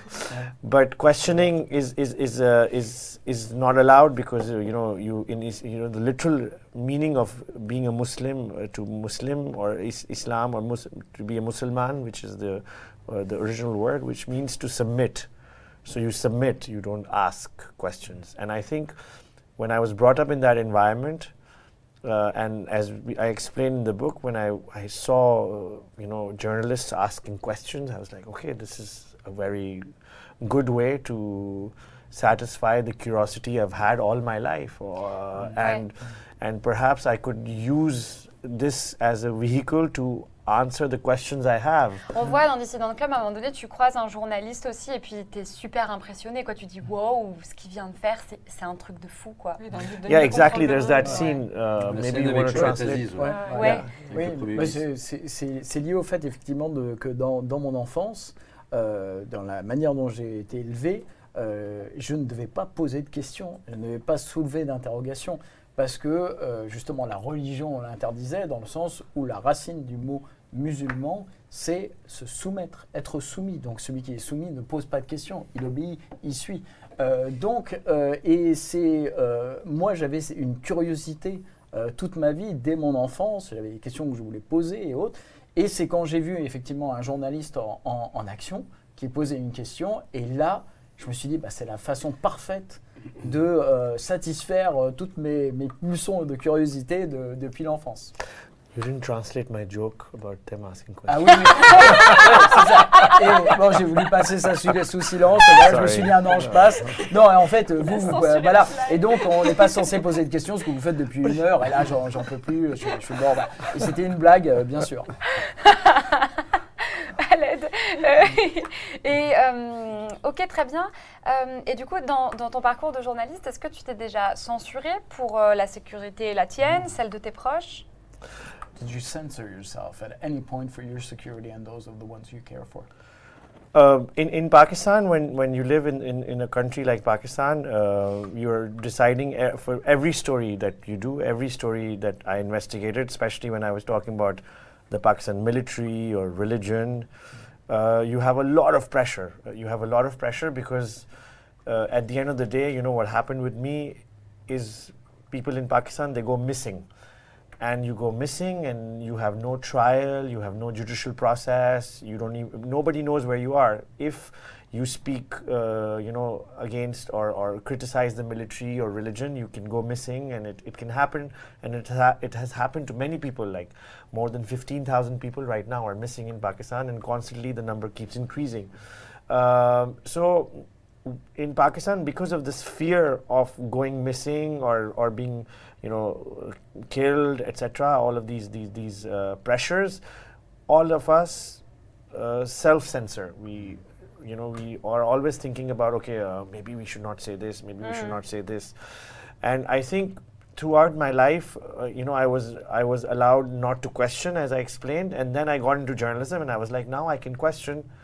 And then I was being told, no, no, but even in journalism, you have to censor, you have to remember the, the red lines. And the red lines you can't even see because you, nobody tells you what the red lines are in Pakistan. I mean, I still don't know why I was exactly why I was attacked. I mean, I know it was many several things that they did not like, but exactly why on that particular day they attacked me, I don't know. Uh, what was the story that finally triggered it? I don't know. So all throughout, I mean, you know, we did a recent survey came out of Pakistan, and it said more than 80% of Pakistani journalists self-censor. So there's a, a big uh, self-censorship in Pakistan where we do not say things which we say privately. We don't say publicly. We cannot say them, and so it's it's this manner of living, and I think that's what we try to explain in the book also of how uh, you you have to navigate this. And and it, at one point in time I call you know we, we talk about the hypocrisy of this uh, this uh, you know living in this such a society because you have to uh, say something publicly and privately you know something else. And that's I think how I lived. But I didn't want to live like that. And that's why I kept challenging it but then uh, I had to leave because of that En, fait, quand vous êtes euh, au Pakistan et que vous êtes euh, journaliste, moi je croyais que quand, euh, en devenant journaliste, j'allais pouvoir poser des questions.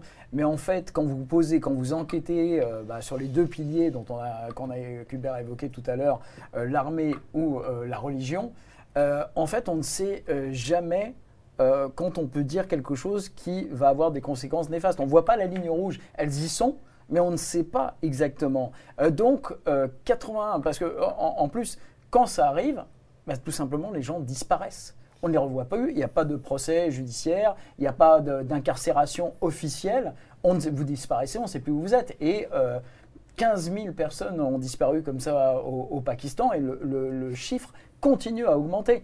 Euh, ce, qui, ce qui fait que euh, on a tendance en tant que journaliste à s'auto-censurer. Voilà. Euh, Il y a eu un sondage récent euh, qui démontrait qu'à peu près 80% des journalistes euh, pakistanais faisaient de l'autocensure simplement parce que on ne sait jamais où on met les pieds. Voilà, le terrain peut être miné. Moi-même, je ne sais pas exactement ce qui a déclenché euh, la tentative d'enlèvement et d'assassinat à mon regard. Il y a eu un certain nombre de choses, je me doute bien qu'il y a, voilà, il y a eu plusieurs choses, mais je ne sais pas quelle est la cause exacte, je ne sais pas quelle ligne rouge j'ai franchie, ni à quel moment. Donc, euh, et moi, j'en avais, euh, j'en avais vraiment assez de ça, de, de m'auto-censurer. Je voulais, je, donc je, je contestais, je contestais, euh, voilà, et je m'attaquais à ces deux piliers, ce qui fait que ce qui a suivi, voilà, était presque logique. Toi, justement, Florence, tu avais noté les disparitions forcées euh, Justement, alors en fait, justement, j'avais trouvé sur Reporters sans frontières qu'il y avait eu, juste en 2020 euh, 2022, oui, c'est bien ça, Ouais. qu'il y avait eu 2210 disparitions euh, forcées, mais c'est un chiffre euh, qui est impossible à évaluer à 100%, parce qu'en fait, entre les gens qui ne sont pas déclarés ou dans la chose, donc ça montre quand même l'ampleur du problème, mais du coup, vous avez déjà répondu en fait à, à- à ce- à cette chose-là, parce que moi, je voulais savoir à, à quel point au Pakistan c'était un problème, mais du coup, vous avez déjà répondu à la question. euh, Au moins, au moins, on a ce chiffre-là, 2210 Ouais. disparitions Et du coup, vous me disiez 15 000, mais sur quelle période du coup euh, I mean, basically, uh, this is phenomena which is called enforced disappearances, uh, or uh, and you go missing. Um, this has been going on in the Pakistan for the last, I think, uh, since the 70s, sort of. Uh, maybe even before. I think there were a few cases in the 60s when the first dictatorship started, but as soon as the military started taking over, the first dictatorship happened. It, it was in the, during the 60s and early 70s, and then we had another one in, in the 80s, uh, dictatorship, and another one in 2000s. I think so. Uh, during the military uh, rules, it, this increases.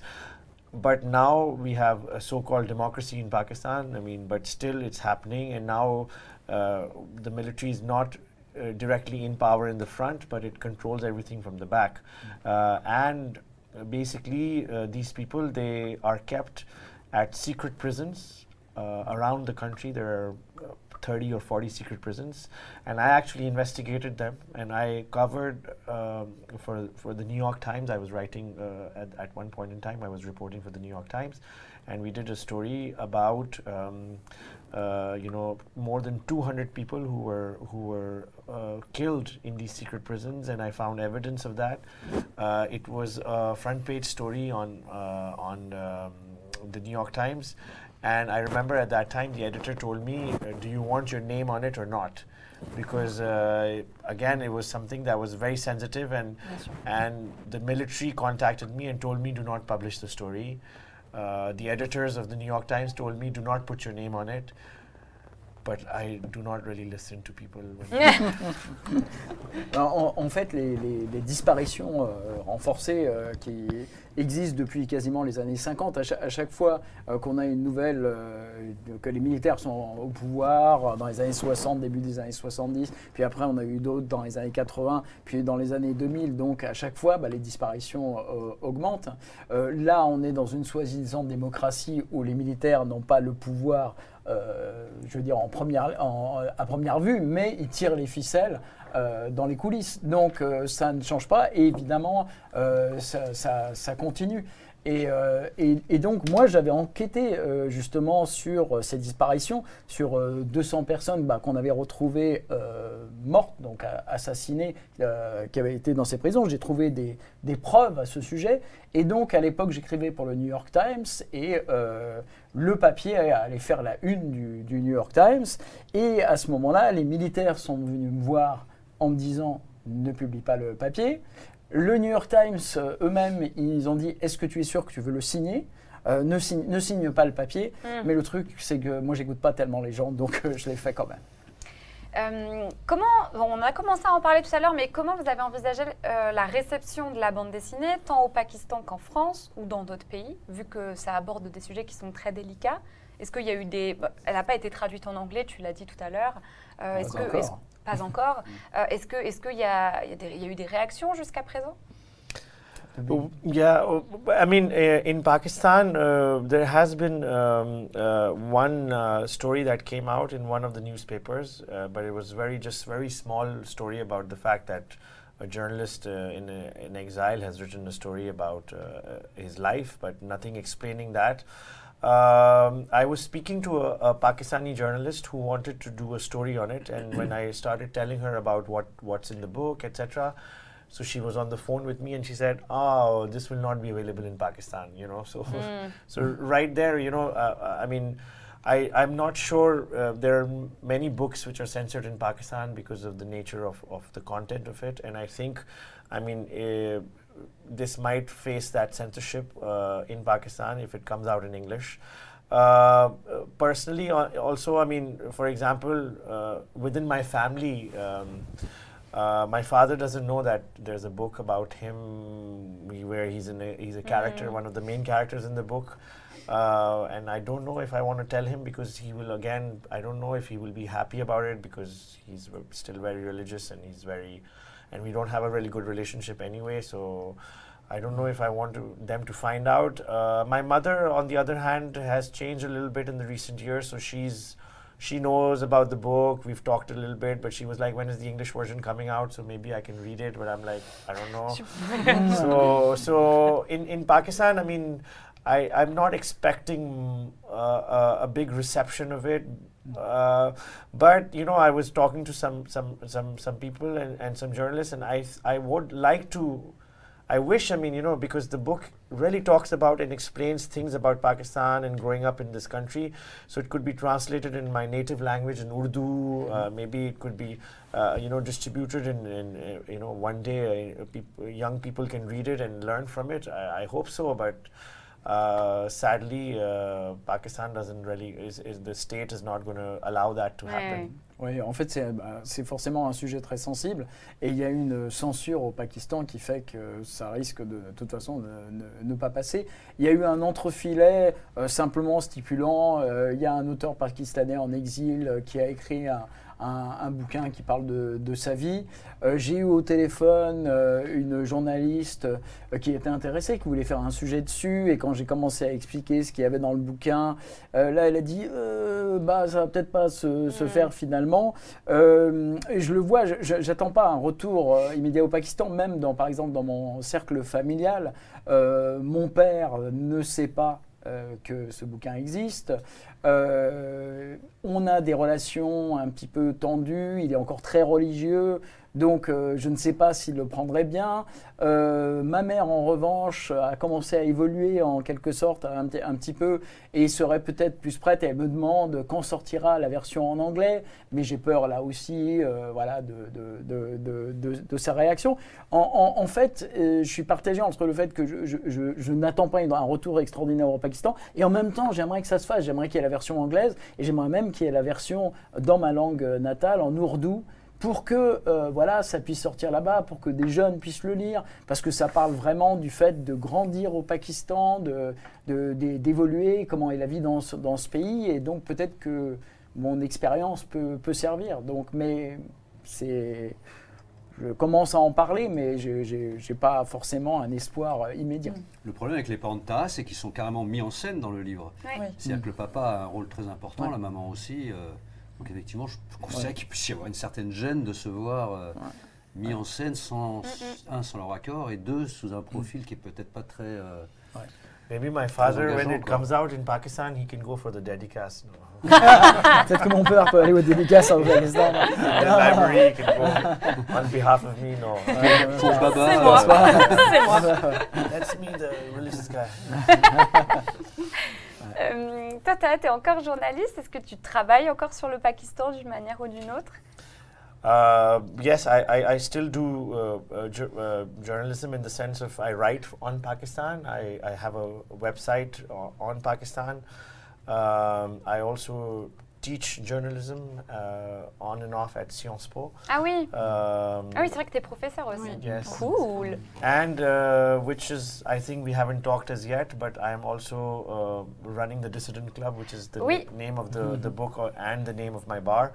And the Dissident Club is also kind of a journalistic project for me because we do a lot of, uh, you know, information sharing there. We, we, we have events uh, where we Ouais, do. on va en parler du Yeah, Dissident Club. yeah. Et do- donc oui, oui, je, je continue à écrire sur le, sur le Pakistan. Euh, J'ai un site web, donc euh, Mhm. voilà, qui me sert de, de, de- tribune. Euh, J'enseigne aussi de temps à autre à Sciences Po, donc le jour- j'enseigne le, le- le journalisme. Et enfin, il y a le, le Dissident Club, donc qui a donné son, son nom à- au, au roman graphique, et qui est un bar que je tiens et qui est en, en soi une sorte de projet journa- journalistique, puisque c'est pour les dissidents du monde entier, on y fait du partage d'informations, on, on- on vient échanger là-dessus, donc euh, tout ça est dans la même euh, lignée. Ah, pardon, je pensais que tu voulais dire quelque chose. Non, je voulais dire que oui, euh, And I was at the Dissident Club yesterday, you can say. oui, on est allé. toi. And I, I am a good bartender. Ouais. Ouais. Ouais. Ah, C'était un très bon. Ouais, et c'est un bar qui est quand même pas mal, quoi, parce qu'on ne fait pas que euh, échanger des idées. On peut y boire un Yeah. coup quand même. You were there last night, no? Ouais. He's always there, no? Et il est toujours là, c'est le pilier de bar. Non, non, non, je plaisante. On va en parler justement du Dissident Club parce que vous avez ou- ouvert un bar justement. Euh, et je me demandais aussi comment est-ce que ça se passe concrètement pour travailler lorsqu'on est journaliste exilé? How is it that, how do you, how do you do you work as a journalist in exile on subject matter which is far away? Uh, I mean, basically, I, I think uh, because of the the way technology works now, we have uh, you know uh, all of these uh, social media. We have uh, you know WhatsApp. So I, I am right now part of several WhatsApp groups from Pakistan. Uh, people in Pakistan actually, many journalists actually reach out to me now more and more, and they say to me, okay. We can't publish the story, or we can't do the story. So on Twitter, on, on Facebook, they will write me a private message. They'll say, hey, can you talk about it or can you raise this issue? Uh, so I've, I've been, you know, helping uh, reporters and journalists uh, write on Pakistan anonymously through me, through my platforms. So we, I, I do that. Uh, and I think, um, I mean, yes, of course, um, you know, in the past, I think there was more of an idea that when you go into exile, you might get disconnected from your own country. But I think in today's time, when you have the technology that we have, uh, the, the, the, the, the facility o- uh, of, of connections that we have, and of course, I spent almost 15, 16 years in Pakistan doing journalism, so I, I, I developed a lot of network. Uh, and then since I've left, I've, connect, I've kept in touch with that network. Uh, so I, I, I continue to sort of get a lot of information out of Pakistan uh, that I then publish uh, on different mediums. I, I speak about it, I talk about it in different ways. Bah, le fait est qu'autrefois, effectivement, on pensait que lorsqu'on était exilé, on était en quelque sorte déconnecté euh, de son pays d'origine et de tout ce qui s'y passe sur le point, du point de vue jo- journalistique. Mais aujourd'hui, avec ce que nous offre la technologie, euh, bon, moi j'ai passé 15 ans au Pakistan en tant que journaliste, j'ai établi des réseaux, je reste connecté à ces Et aussi, il se produit un autre phénomène qui est, euh, je fais partie de plusieurs groupes, euh, les réseaux sociaux. Je fais partie de plusieurs groupes WhatsApp où des journalistes qui sont au Pakistan euh, me contactent en me disant, euh, que ce soit là ou sur Twitter ou autre, en me disant, il y a tel sujet, on ne peut pas en parler, est-ce que toi éventuellement tu peux commencer à en parler? Est-ce que tu... Voilà, est-ce que... Donc je, je me retrouve en train de faire le relais sur mes différentes plateformes. Euh, des paroles de ces journalistes euh, que j'aide, que parfois je publie anonymement euh, sur mes plateformes, mais de manière à ce que effectivement euh, ça, se, ça se poursuive. C'était exactement la question que je voulais savoir, justement, savoir, enfin, le relais, en fait, de ces journalistes-là qui ne peuvent pas s'exprimer librement. Et euh, du coup, je trouve ça enfin, beau parce que, du coup, cette information, bah, elle se transmet. Et c'était ce que vous vouliez faire à la base et euh, vous continuez de le faire. quoi. Mm, mm. Donc, euh, c'est... C'est avec le, la complicité, entre guillemets, de ces journalistes euh, sur place qui ne peuvent malheureusement pas avoir cette liberté de presse. Du coup, c'est très important, je trouve, d'avoir ces relais. euh, Je trouve ça très... Uh, uh, also, I mean, uh, I would like to add that you know when we're talking about the issue of uh, freedom of expression, and we talk about uh, you know uh, Pakistan, but now that I'm in France, I want to look at you know different parts of the world. not just Pakistan, and, and sort of look at you know how freedom of expression exists or freedom of press exists in different parts of the world. And now I talk to like you know the thing is that I mean freedom of press is under attack in Pakistan. Uh, and and that's why uh, me I had to go as in, in, as a journalist in exile. But I think we need to remember that the freedom of press is under attack uh, globally, everywhere, uh, even in the West, in Yeah, different ways, totalement. in different different ways. I mean, it's not the way in Pakistan where you can get killed for it, but here.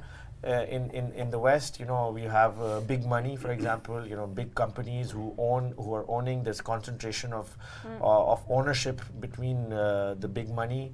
Then there is uh, the issue of national security and how, because of national security, journalists get questioned.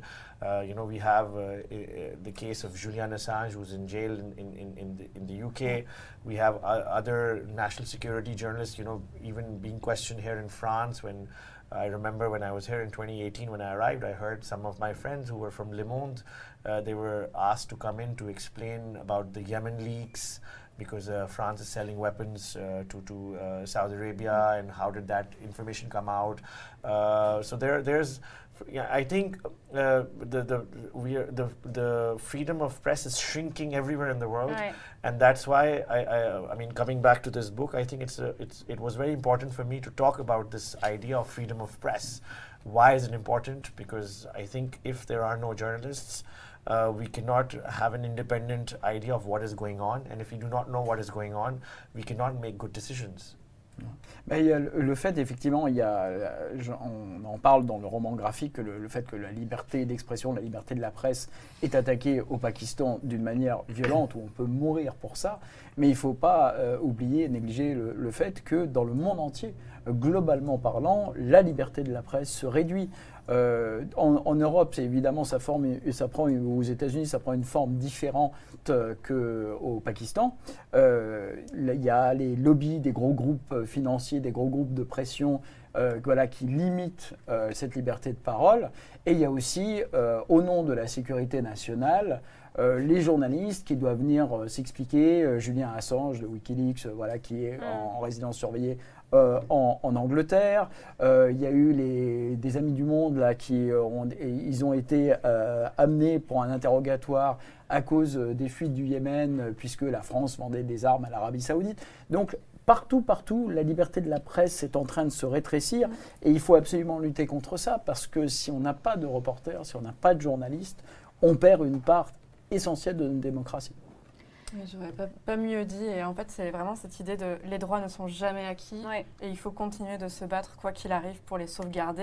et- parce que, comme vous disiez, effectivement, le fait qu'il y ait des grands groupes financiers qui tiennent les journalistes aussi, ça peut aussi brider la liberté de la presse, même si on risque pas de mourir pour ça. Quoi. Donc c'est très bien de le rappeler parce qu'il y a des gens qui se disent c'est ça ne concerne pas, Mm, mm. alors que c'est faux. D'ailleurs, la, la France, elle est pas si. On avait regardé là pendant qu'on s'appelait pour euh, préparer le live Ouais. d'aujourd'hui, et en fait, la France, elle est pas si bien placée que ça. Alors je euh, m'attendais à ce que ce soit pire parce que dans le passé, je crois qu'on était dans les 50 et quelques à un Ouais, moment. c'était quoi le classement qu'on a regardé exactement? C'était, ça devait être Reporters sans frontières, je crois, ou quelque chose comme ça. On était Mhm. 25-26, je sais plus. L'info down. ça Je chute. sais pas, ça chute. justement, Mais ça- c'est pas, c'est pas dingue non plus, quoi. Je sais plus où il y Je, a ben, je, je sais pas, au final, je pense qu'on l'a pas gardé, euh, mais euh, je pensais qu'on l'avait mentionné aussi, euh, cette histoire de, de- la place de la France aussi dans ce, dans ce classement. Euh, bon, ben merci, c'était hyper intéressant qu'on a parlé du coup du fait de, de grandir, d'être journaliste au Pakistan, etc. Et maintenant, on va aborder euh, la deuxième partie euh, de cette émission. On va parler davantage du processus créatif de cette bande dessinée, de ce, de ce livre.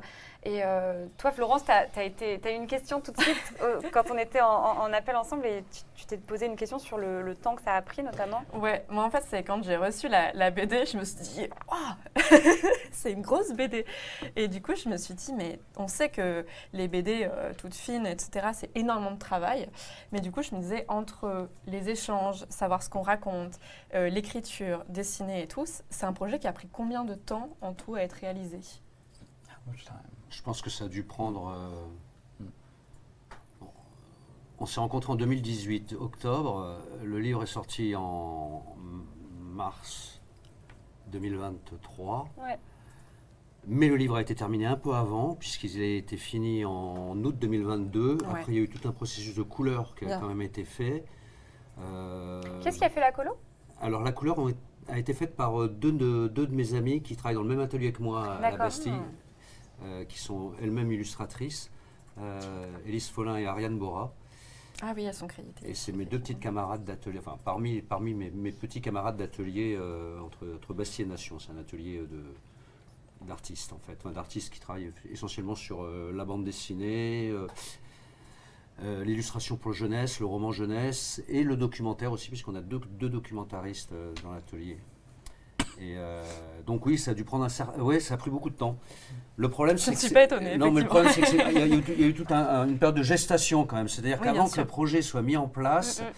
Euh, ne serait-ce qu'avec les échanges avec l'éditeur pour qu'on se mette bien d'accord sur ce quoi, sur ce, sur ce quoi on allait, euh, on allait, on allait euh, se prononcer, ça a bien pris euh, peut-être 7-8 mois, peut-être, je ne sais pas. C'est pas vraiment du travail, parce que c'est plus des étapes de C'est en réflexion. latence, ouais. Voilà, c'est, c'est, euh, Oui, mais ça Euh, reste. C'est une gestation, quoi. Ouais, c'est vraiment I une was gestation. looking. We, I think when we met in October 2018, but Ouais. the the we signed something in Oct- uh, sept- October or September, October in 2019. Ah So ouais. it took a whole one year just Ouais. to get the whole process Voilà. done. Ouais. Donc il a fallu un an pour le, le signer. Voilà, pour, pour vraiment après savoir de quoi. Parce que c'est- 2018, c'était. on va Au début, on n'était pas parti sur cette 2019. idée-là, vraiment. Euh, Au début, c'était vraiment l'après-exil, avec des flashbacks sur l'avant-exil. Yeah. Et au bout d'un moment, on a changé, à la Oui. demande d'ailleurs de, Ah. de- de Franck euh, Marguin, notre éditeur. On a dit, attendez, on va pas. Parlons de, l'ex- parlons de l'avant-exil, c'est ça qui est intéressant, quoi. Et, et nous, on avait un peu peur que l'avant-exil soit trop porté sur des sujets un petit peu euh, qui auraient peut-être qui seraient peut-être tombés des mains des, des lecteurs français parce que ça aurait parlé de l'Arabie Saoudite, euh, du Pakistan, Mm. alors que l'après-exil aurait parlé de la France. On s'était dit, tiens, euh. Peut-être que les gens euh, seraient plus contexte, hein, intéressés qu'on leur parle de leur, euh, de leur, de leur milieu. Et en fait. Franck nous a dit, mais non, parler de l'avant-exil, c'est ça qui est intéressant. Quand bien même ça va parler de l'Arabie Saoudite, des, justement Mhm. des sujets que les gens ne connaissent pas, ou quand bien même ça va parler du Pakistan. Donc tout ça, ça a bien pris, oui, un, un certain nombre de mois. Et après, c'est tout un processus de rédaction qui émane bien sûr à la base de Taha.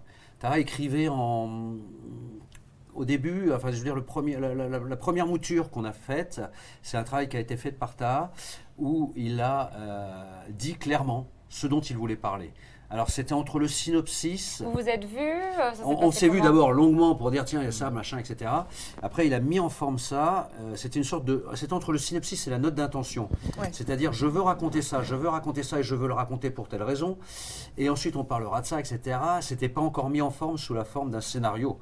C'était mis en forme sous la forme plutôt d'une note d'intention, mais où on avait réellement euh, l'intégralité de ce dont qui lui semblait intéressant, enfin qui lui semblait important de, pouvoir évoquer. Euh, avec ce, travail-là, donc c'est un document qui doit faire, je sais pas, peut-être une quinzaine de pages, j'imagine, j'en sais rien. Euh, moi, j'ai remis tout en forme en français, et là, j'ai vraiment créé un, scénario, un- pas un scénario. Au cinéma, on dirait une continuité non dialoguée ou un traitement, c'est-à-dire que tu racontes l'histoire du début à la fin, avec les différentes séquences. Je l'ai soumis à Taha. C'était complètement, bien, bien évidemment, inspiré de cette pseudo-note d'intention, synopsis qu'il avait rédigé. Et ce scénario, enfin ce scénario, je, je veux dire ce traitement, ce- cette continuité non dialoguée, euh, pour parler en termes cinématographiques, c'est-à-dire, en, en gros c'est l'histoire, quoi. Sauf qu'il n'y a pas de dialogue, euh, c'est euh, et c'est écrit avec un style qui serait proche de celui qu'on avait décidé d'adopter dans la bande dessinée. C'est relativement humoristique, très détaché. Mais il euh, faut parce etc. qu'en fait, il faut Donc, pouvoir voilà. euh, décompresser un petit peu. euh, Voilà. Et, et mais- mais dès, dès le scénario, c'était ça. Il fallait Ouais. montrer à l'éditeur qu'on avait l'intention d'avoir ce style-là.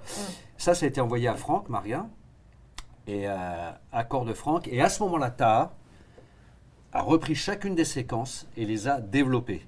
D'accord. Et progressivement, il me les envoyait. C'est-à-dire progressivement, de temps en temps, ça prenait des mois. hein, mais, Ouais, bah, je me- euh, il me les envoyait. Et moi, à ce moment-là, là, j'étais carrément di- directement dans le storyboard. C'est-à-dire que je prenais le papier de Taha, je le lisais.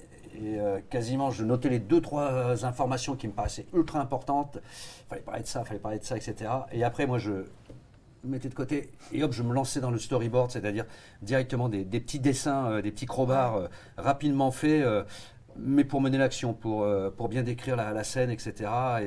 Et tu as bien sûr écrit certains dialogues, mais moi je les avais dans la tête.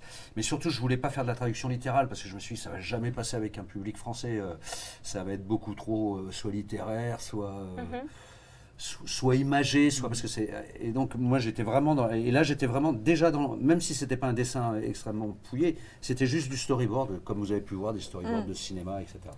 Ah, parce que c'est ça qui est pas évident, parce que j'ai vu que vous étiez tous les deux co-scénaristes, du coup, et c'est pas ta vie, et du coup, je me disais comment ça s'est passé pour euh, raconter une histoire qui n'était pas là, la tu- tienne, là, en tu fait. te mets à la mais, euh, Là, tu, tu fais comme tous les, les auteurs, tu te mets à la place du héros, quoi. Ouais. C'est-à-dire qu'à un moment donné, moi, Ouais. j'étais tas, quoi. Je, je disais pas que je porte un chapeau euh, en permanence, mais ça m'est arrivé quand même. Pour, Le signe distinctif. euh, non, non, tu te mets dans la peau du personnage. ouais, bien sûr. Tu tu t'imagines. euh, Non, mais tu peux pas inventer les éléments qui ne sont pas arrivés. Ah, bah c'est pour ça que, Voilà, pour ça que. Tam racontait D'où la note chaque séquence. ouais. C'est ça, ouais. Mais même, même après, il y a eu la note d'intention, mais il y avait ensuite chacune des séquences était à partir du moment où la continuité des dialogués avait été écrite, chacune des séquences, Taha me la reprenait et la réécrivait euh, avec, avec des détails, euh, euh, mais très fidèlement. C'est-à-dire Mm. qu'il n'y a pas peut-être une ou deux scènes qu'on a enlevées ou ajoutées par rapport à, mais vraiment trois fois rien. C'était vraiment la copie conforme, sauf que c'était euh, un zoom Mm. sur cette note, enfin sur, ce, sur cette continuité dans le dia- dialogué. I mean, in the in, in the, in the beginning of the thing, I used to send you the things, and then you, when I, I saw the way you were doing, then I started to adapt to your style also. And I think, I C'est vrai. Mean, uh, there was uh, sometimes, as you said, I I, I, I went missing, and I didn't send him, and he would send me an email and say, "Where where is my uh, uh, where's my text?" and I would be like, "Okay, you know, it's uh, difficult for me sometimes because, as I said, it was." sometimes uh, to introspect into your own life and, and, and you try to understand Ouais. your life you have memories that you have forgotten Mm. that you don't want to talk about so sometimes uh, he didn't understand that maybe at that time but i told him that later Ouais. that you know uh, it's it's hard for me to C'était très dur remember those par moment. uh, some of these things were very hard for Alors me que moi, to tell you know Mais c'est normal. Ouais, c'est pas and- juste lui- raconter une histoire, lui, c'est raconter son comme il l'a dit tout histoire. à l'heure, il y a un ouais. travail d'introspection, Ouais, ouais. avec peut-être beaucoup de souffrance. Enfin, je vais laisser Oui, on peut peut-être avoir la traduction parce que nous on comprend, mais il y a Non, des gens qui pas. rapidement, euh, c'est euh, qu'au au, début, euh, quand on a commencé à faire ces allers-retours, euh, moi je me suis adapté à ton, ton, style, Hubert, ce qui fait que. euh, et ensuite, euh, bah, il y a eu des moments où on échangeait comme ça et où bah, j'étais manquant, j'étais porté disparu, pour ainsi dire, dans le sens où euh, pour moi l'introspection était très difficile, me revenaient des souvenirs dont j'avais peut-être pas forcément envie de parler. Donc il y avait des moments comme ça où quand on est dans l'introspection de sa propre vie, bah, il faut euh, prendre un peu de recul, se détacher, prendre du temps, faire un break et euh, pour mieux y revenir après. And some of the things also, I mean, I think when we started telling the story, we realized what is good and what is what can work better. So some of the things we, when we went into the story, we, we decided, for example, the way uh, having me after every, um, you know, uh, a few pages and sitting somewhere and Mm. telling. This was an idea we discussed, and we said, okay, maybe because sometimes the story becomes uh, too hard and complicated to explain, maybe we need a, voice Mm. so like a voice of the god as we, s- Mm. we said at that time to, to explain what's going on and so so this was uh, something that you know after i would send him some some scenes some writings and then he would adapt to it. And then after we would always also have phone calls. So we would have a, a, a you know long phone calls uh, like you know and discuss everything that i had sent him. So just to mm, work better together Ben, on, a affiné le processus au fur et à mesure, hein, donc euh, euh, ce qui fait qu'en en, en y allant, euh, on, échangeait entre nous, et c'est comme ça, par exemple, qu'on a trouvé ce concept de donner l'avis des dieux après chaque séquence, euh, qui pouvait être un peu longue et difficile, à- devenir difficile à, comprendre, afin de voilà que moi, euh, voilà, en tant qu'adulte, je revenais dessus, j'expliquais et autres. Et, euh, et ça, ça s'est fait comme ça. Il y a une progression. euh, euh, on s'appelait énormément euh, pour euh, à chaque fois que je renvoyais euh, voilà mon, le fameux texte, euh, on discutait pour ensemble pour voir comment euh, voilà on allait avancer de, de manière à chaque fois progresser, euh, conserver euh, ce qui paraissait essentiel et retirer euh, ce Le qui gras, était superflu. ouais. Mm. Euh, en tant qu'auteur et personnage principal de la bande dessinée, donc tu as dit que c'était difficile pour toi par moment parce qu'il fallait te replonger dans ton passé, etc. C'est des moments qui sont pas toujours très simples. Euh, mais du coup, comment tu as géré la narration de ta propre vie? Comment tu as procédé, toi? How did, how did you actually, because as you said, introspection is somewhat, so- somewhat difficult and it's your own life. And so, so how did you actually manage to treat the subject matter? the fact that you, it's, it's your story and how did you maybe distance yourself from it and, and go back to it afterwards? Uh, this the, the the question of like you know how to tell your own story in a way that you have uh, to distance yourself. It's come up before also, and I think uh, one of the uh, factors that really helped in that uh, to create that distance was Hubert, of course, because he was. Uh, you know, an outsider in my story in that way. But also, I think this is something that someone told me uh, once we were having this kind of a discussion similar, and they told me that, you know, when I was growing up in in, Pak- in Saudi Arabia, I grew up as a Pakistani, so I was a foreigner. Then I came back to South uh, Pakistan, but by that time I was already Ouais. spent 16 years in Saudi Arabia, so I suddenly became a foreigner in uh, Pakistan. Ouais. Then I came to France, and over there also I'm already a foreigner because I come from a different pl- country. So all my life I've I've had this sort of like third person point of view or a foreign point of view of the place I am at. So I think it was also very helpful this this uh, this this life that I had lived in uh, creating that distance from myself and telling my story uh, from a third person point of view because you know earlier on and this is what we used to discuss also when we were writing that uh, you know sometimes I would write and I would write I or you know then I would have to remember no it's not I or it's not me it's Taha. Taha is a is a is, is another character. So so you have to so I had to keep telling myself that Taha is a character and Taha is I also. So sometimes it gets difficult when you're writing and, and you get lost in, in the I's and the me's and then you have to say no, it's Taha is another character. So it, was it was a difficult process, but I think the life I lived uh, really helped and then having an, another co-author really helped. En fait, il y a deux choses qui ont aidé parce que c'est vrai que euh, j'étais tenté à chaque fois de raconter l'histoire à la première personne, euh, je, etc. Alors qu'il fallait que je me rappelle que non, c'est ta, ta est un personnage, donc il faut passer à la, à la- à la troisième personne. Et il y a deux éléments qui m'ont aidé. D'une part, euh, euh, d'avoir Hubert euh, qui était un outsider à- à- par rapport à mon histoire, euh, une sorte de filtre également. Et par ailleurs, il y a ce fait que dans ma jeunesse, bah, euh, j'étais un Pakistanais qui a commencé à vivre en Arabie Saoudite, donc où j'étais un étranger. Euh, J'y suis quand même resté 16 ans. Et le fait que j'y reste 16 ans, quand je suis revenu au Pakistan, j'étais, bien qu'étant dans mon pays d'origine, j'étais un étranger considéré euh, comme comme un Saoudien. Et ensuite, avec l'exil, j'arrive à Paris où je suis également un étranger. Donc il y a une sorte de distance de fait qui s'établit, euh, qui m'a beaucoup aidé euh, dans ce, ce qui est quand même un processus difficile, effectivement. Donc ma vie et Hubert m'ont énormément aidé. And now he comes to the bar and helps, Voilà. Et maintenant, il vient au bar. Vois helps my business also. Yeah. Ah. il aide aussi mes affaires. Euh, toi, tu, euh, Hubert, tu dessines Tha justement à trois stades de vie différents. Comment tu as procédé pour marquer les événements dans le temps au sein de la BD C'était quoi ton processus? Euh, en, en termes de physique d'état Ouais, ou, euh, graphique, genre. euh, Euh, je- en fait je me suis pas trop, pas trop embêté avec ça parce que Ouais. je me suis dit, on va faire une bande dessinée. Il faut avant tout que ça soit une bande dessinée. Donc, il faut que je crée un personnage de bande dessinée.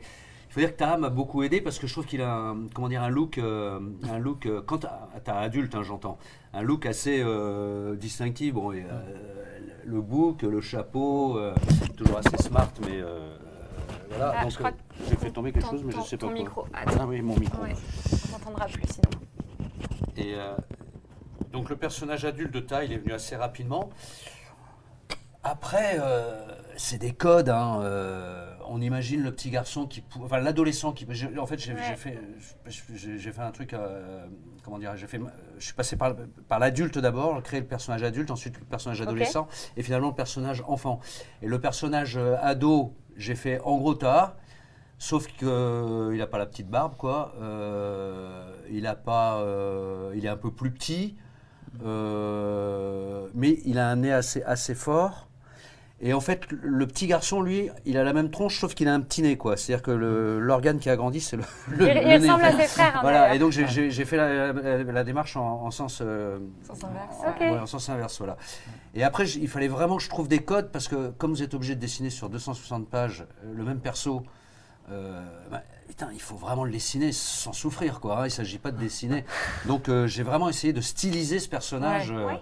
de telle manière à ce, que, à, ce que, euh, à ce que je puisse le reproduire de façon indéfinie. Ouais, parce que a un Et je- élément délicat dans le dessin et qu'il faut le refaire sur Ah, chaque bulle. la gueule, la gueule que vous arrivez à dessiner une fois, mais pas Eh deux. merde, quoi. faut que je Et donc, j'ai- j'ai vraiment travaillé son perso. Mais c'est le seul. Parce que les autres personnages, je ne me suis bien évidemment, parce que je ne les connais pas, pas inspiré d'eux. Le papa, la maman, Ah, la euh, question je la jeune ouais. fichite. euh, Ouais. bah, si, la femme de Ta, bien sûr, Sarah, elle, euh, j'ai à peu près fait une- un personnage qui pouvait ressembler, pourquoi pas, à, à- à- à la- à la- à la- l'exa- enfin, à ce que- ce qu'est la oui. femme de Ta actuellement. Quoi.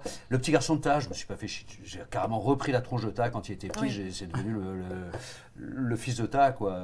Même les frères, Les de frères, ils Ta, ont tous la ils même. ont la même Mais ça, ça, euh, c'était une ça volonté sent- en plus de donner un petit peu un aspect comique. Comment dire? Un aspect euh, référence BD, quoi. Les Dalton. C'est-à-dire que les Dalton, voilà. C'est-à-dire que les Dalton, ils n'ont pas la même taille, mais ils ont la même tête. Euh, ouais. les petits canards de, Riri- euh, de Donald, là, Riri, Fifi, Loulou, pareil, c'est les petits bandits, là. Ils ont, ils ont enfin les petits, les les la enfants. t-shirt qui Il y a que la, la couleur Ouais. du- la couleur de la casquette qui change. Mais on voit, il y a- c'est un petit peu des clins d'œil Mhm. à ce qu'ont pu lire les gens euh, dans des bandes dessinées. Donc là, les, les petits frangins de taille, effectivement, ils ont la même tête que ta, sauf qu'ils sont, ils ont des tailles différentes. Ça, c'était également, bon, par pour trouver également des, une certaine facilité, parce qu'il faut quand même les dessiner, ces petits personnages, mais également parce qu'il y avait un petit clin d'œil aux bandes dessinées que j'ai pu lire quand j'étais plus jeune, Lucky Luke ou, euh, ou, Mickey. Les parents de Tas, ce qui est très étonnant, c'est que je les ai pas du tout, euh, je les connaissais pas, j'ai même pas demandé à Ta de me montrer des photos. Donc je les ai créés euh, sur la base de portraits plutôt psychologiques que physiques. Mhm. Donc j'imaginais un père assez autoritaire, une maman entre douceur et autorité également. Euh, j'ai essayé de créer mes personnages de telle manière à ce qu'ils aient vraiment un- une, comment dire, une, une vraie personnalité quand même. hein, on les reconnaît. Ils, ils ressemblent pas d'Aimas d'ailleurs à ta- l'un et l'autre. hein. C'est deux persos qui sont... euh, et, euh, et finalement, alors que l'album était déjà sorti, je me rappelle, on avait fait une interview pour France 24, je crois, et tu as sorti un album de photos. euh, et dedans, il y avait les parents. Ah oui, je l'ai vu, Les cette parents de interview. ouais. Et je me suis rendu compte, même toi, t'as d'ailleurs, on s'est dit, mais c'est marrant parce que euh, finalement, euh, en créant le physique moi-même, imaginaire, C'était ouais. pas parents, si éloigné, quoi. c'était pas, si- c'était presque presque ça. euh, spécial, quoi, parce que je me suis rendu compte, mais mince, c'est pas, du- c'est pas si éloigné de la réalité. Alors que je n'avais jamais vu ses parents en photo et je n'avais jamais cherché à voler. euh, je, voulais, je voulais pas les voir parce que je me suis dit, si, si je commence à faire des caricatures à droite, à gauche, je vais pas en finir. Euh, Oui, parce qu'on doit les dessiner un milliard de fois. on quoi. doit les dessiner un milliard de Ouais. fois. Et en fait, c'est des, pers- personnages certes humains, papa, la maman, etc., mais c'est également des archétypes. Euh, en, quelque sorte, on mais c'était pas voulu d'ailleurs. Mais moi, je me suis rendu compte après que euh, chaque personnage avait un- une sorte de rôle, certes humain dans l'histoire, un personnage de bande, enfin, un personnage qui, qui- qui- qui a une expérience humaine, euh, mais en même temps qui pouvait euh, être une sorte d'incarnation d'une problématique du Pakistan à l'instant T.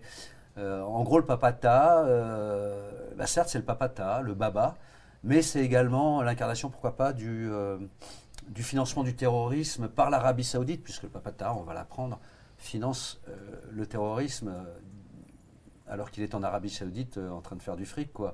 L'oncle de Taha, c'est le terrorisme ou le double jeu du Pakistan. La maman de Taha, c'est la femme euh, pakistanaise. euh, la, la jeune fille chiite, bah, c'est le clivage entre les, chi- les chiites et le sunnite. Donc tous ces persos sont certes des personnages euh, réels qui ont vraiment existé. hein. Ils existent toujours Mais d'ailleurs.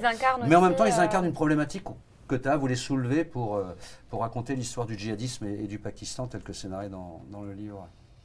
D'ailleurs, il y a ces interventions de Ta, justement, adulte à sa table de café, Mhm. et ça rythme le récit. Ouais, c'est ce que- en fin de chapitre, on en parlait tout à l'heure, Ouais. et en fait, ça, c'est vraiment des phases qui nous permettent de souffler, je trouve. Ouais, c'est bien. Parfois, ouais. quand je revois, euh, quand, quand je voyais enfin une planche arriver euh, Oui, de Planche ta bleue. adulte, une planche bleue, on va en parler justement, une planche bleue arrivée de ta adulte avec son café en train de dire bon bah voilà, faire une petite rétrospective de ce qui vient de se passer. On le voit là à l'écran. Euh, je pouvais souffler quoi. Je me disais Un petit moment de soulagement, ouais. tout va bien, ça existe dans la vraie vie, reviens dessus, tout le monde est vivant. Mais, mais en fait, on, on Ouais, comprend ça. comme ça que Taha est toujours vivant. Oui. Que, Mais oui, en vrai. C'est permis. C'est bon, le mec, Mais il est c'est cool, il est derrière stressant. son café, C'est donc tout va bien. Voilà, et quand tu vois ça, ça Alors que te... dans le livre, tu peux te dire au bout d'un moment, il va, il va passer l'arme à gauche. c'est Bien évident. sûr. No, I, I think it, it kept this also this curiosity, uh, which was really important for me because we started the book with a lot of action with the, with the uh, you know the assassination attempt and the kidnapping attempt, and then after we take a breather and it's a breather, So we take a breather and then we slowly and gradually remind you that this person exists in future somewhere. And you don't know where. Ouais, and on it's, sait pas où il est, uh, till the end that we reveal where it is, which I'm not going to tell because people have to buy the book. Also. Donc en fait, oui, oui, absolument. Bah, co- comme on démarrait euh, très fort dans l'action avec euh, la tentative d'assassinat et d'enlèvement dès le départ, donc c'était important après euh, d'avoir euh, ces respirations, euh, de vraiment pouvoir ouf, souffler un petit peu, euh, voilà, pour se remettre un, un petit peu des émotions. Et, euh, et c'est vrai que euh, ce sorte- cette sorte de fil rouge euh, du personnage des, des- du bleu là, qui, qui- qui revient sans arrêt, euh, aussi euh, conserver cette sorte de curiosité du lecteur en train de se dire bon apparemment il, est, il est vivant il existe il est là mais il est quelque part mais où? Ouais. et où on ne le révèle qu'à la fin du roman graphique et je ne le dirai pas parce qu'il faut que les gens achètent le livre mais euh, voilà on a, on, a, on a fait comme ça et donc cette curiosité pour moi c'était important de la, de la stimuler sans arrêt en- Ah, c'est marrant parce qu'il y a deux, il y a deux, deux, deux, deux moyens comme ça de pouvoir faire un point, en quelque sorte, une sorte de, de digest de ce qui vient d'être dit un petit peu. C'est effectivement ces scènes où tu as apparaît euh, face caméra, adulte derrière son café, mais également les petits briefings le soir dans la chambre avec le petit frère. Ah oui, Ah oui, oui. Et, et là, et là c'est généralement plus dramatique parce qu'il vient de se passer quelque chose. Là, c'est un peu angoissant. Et là, c'est très angoissant. Donc, c'est l'inverse. C'est-à-dire que c'est plus Taha qui sort. Le petit frère lui ouvre les yeux, lui dit Mais t'as vu, il s'est passé ça, t'en penses quoi, toi? Et Taha, il au début, il sait répondre. Pose pas de questions. Progressivement, il dit Ouais. Pose pas de questions, quoi. Et, euh, et ces petites scènes-là qui apparaissent euh, au moment où ils sont dans- Ouais. dans, dans leur chambre commune euh, donnent, contrairement aux scènes bleues, là, des, un petit peu, je trouve, de, de tension. Ça, quoi. ça, ça augmente la tension. Ça augmente la tension, Et voilà. en plus, les questions, comme tu l'as dit, c'est très progressif. Du coup, c'est fou parce que ça marche, ça fonctionne. Bah oui, ça fait. marche, ça marche, ouais. C'est exactement l'effet que ça a Euh, eu les- sur Florence et moi, en tout cas. Toutes les deux, ouais. Ça qu'on soit Tu te dis Merde, Ouais. mais c'est vrai, quoi. Exactement. raison. Et, et tu disais donc ces phases de planche bleue là, de ta, euh, qui aujourd'hui revient sur ce qui s'est passé. Euh, et en fait, c'est le traitement de la couleur. euh, Donc tu les as citées tout à l'heure. Elles s'appellent Ariane Bora et Élise Follin. Elles travaillent avec toi dans ton atelier. Le traitement de la couleur, il est différent selon le lieu, l'Arabie Saoudite, le Pakistan, le fait que ça Ouais. soit un rêve, etc. Comment vous avez décidé de tout ça? Euh, là, c'est vraiment un choix des coloristes, en fait, Ouais. d'Ariane et, et d'Élise.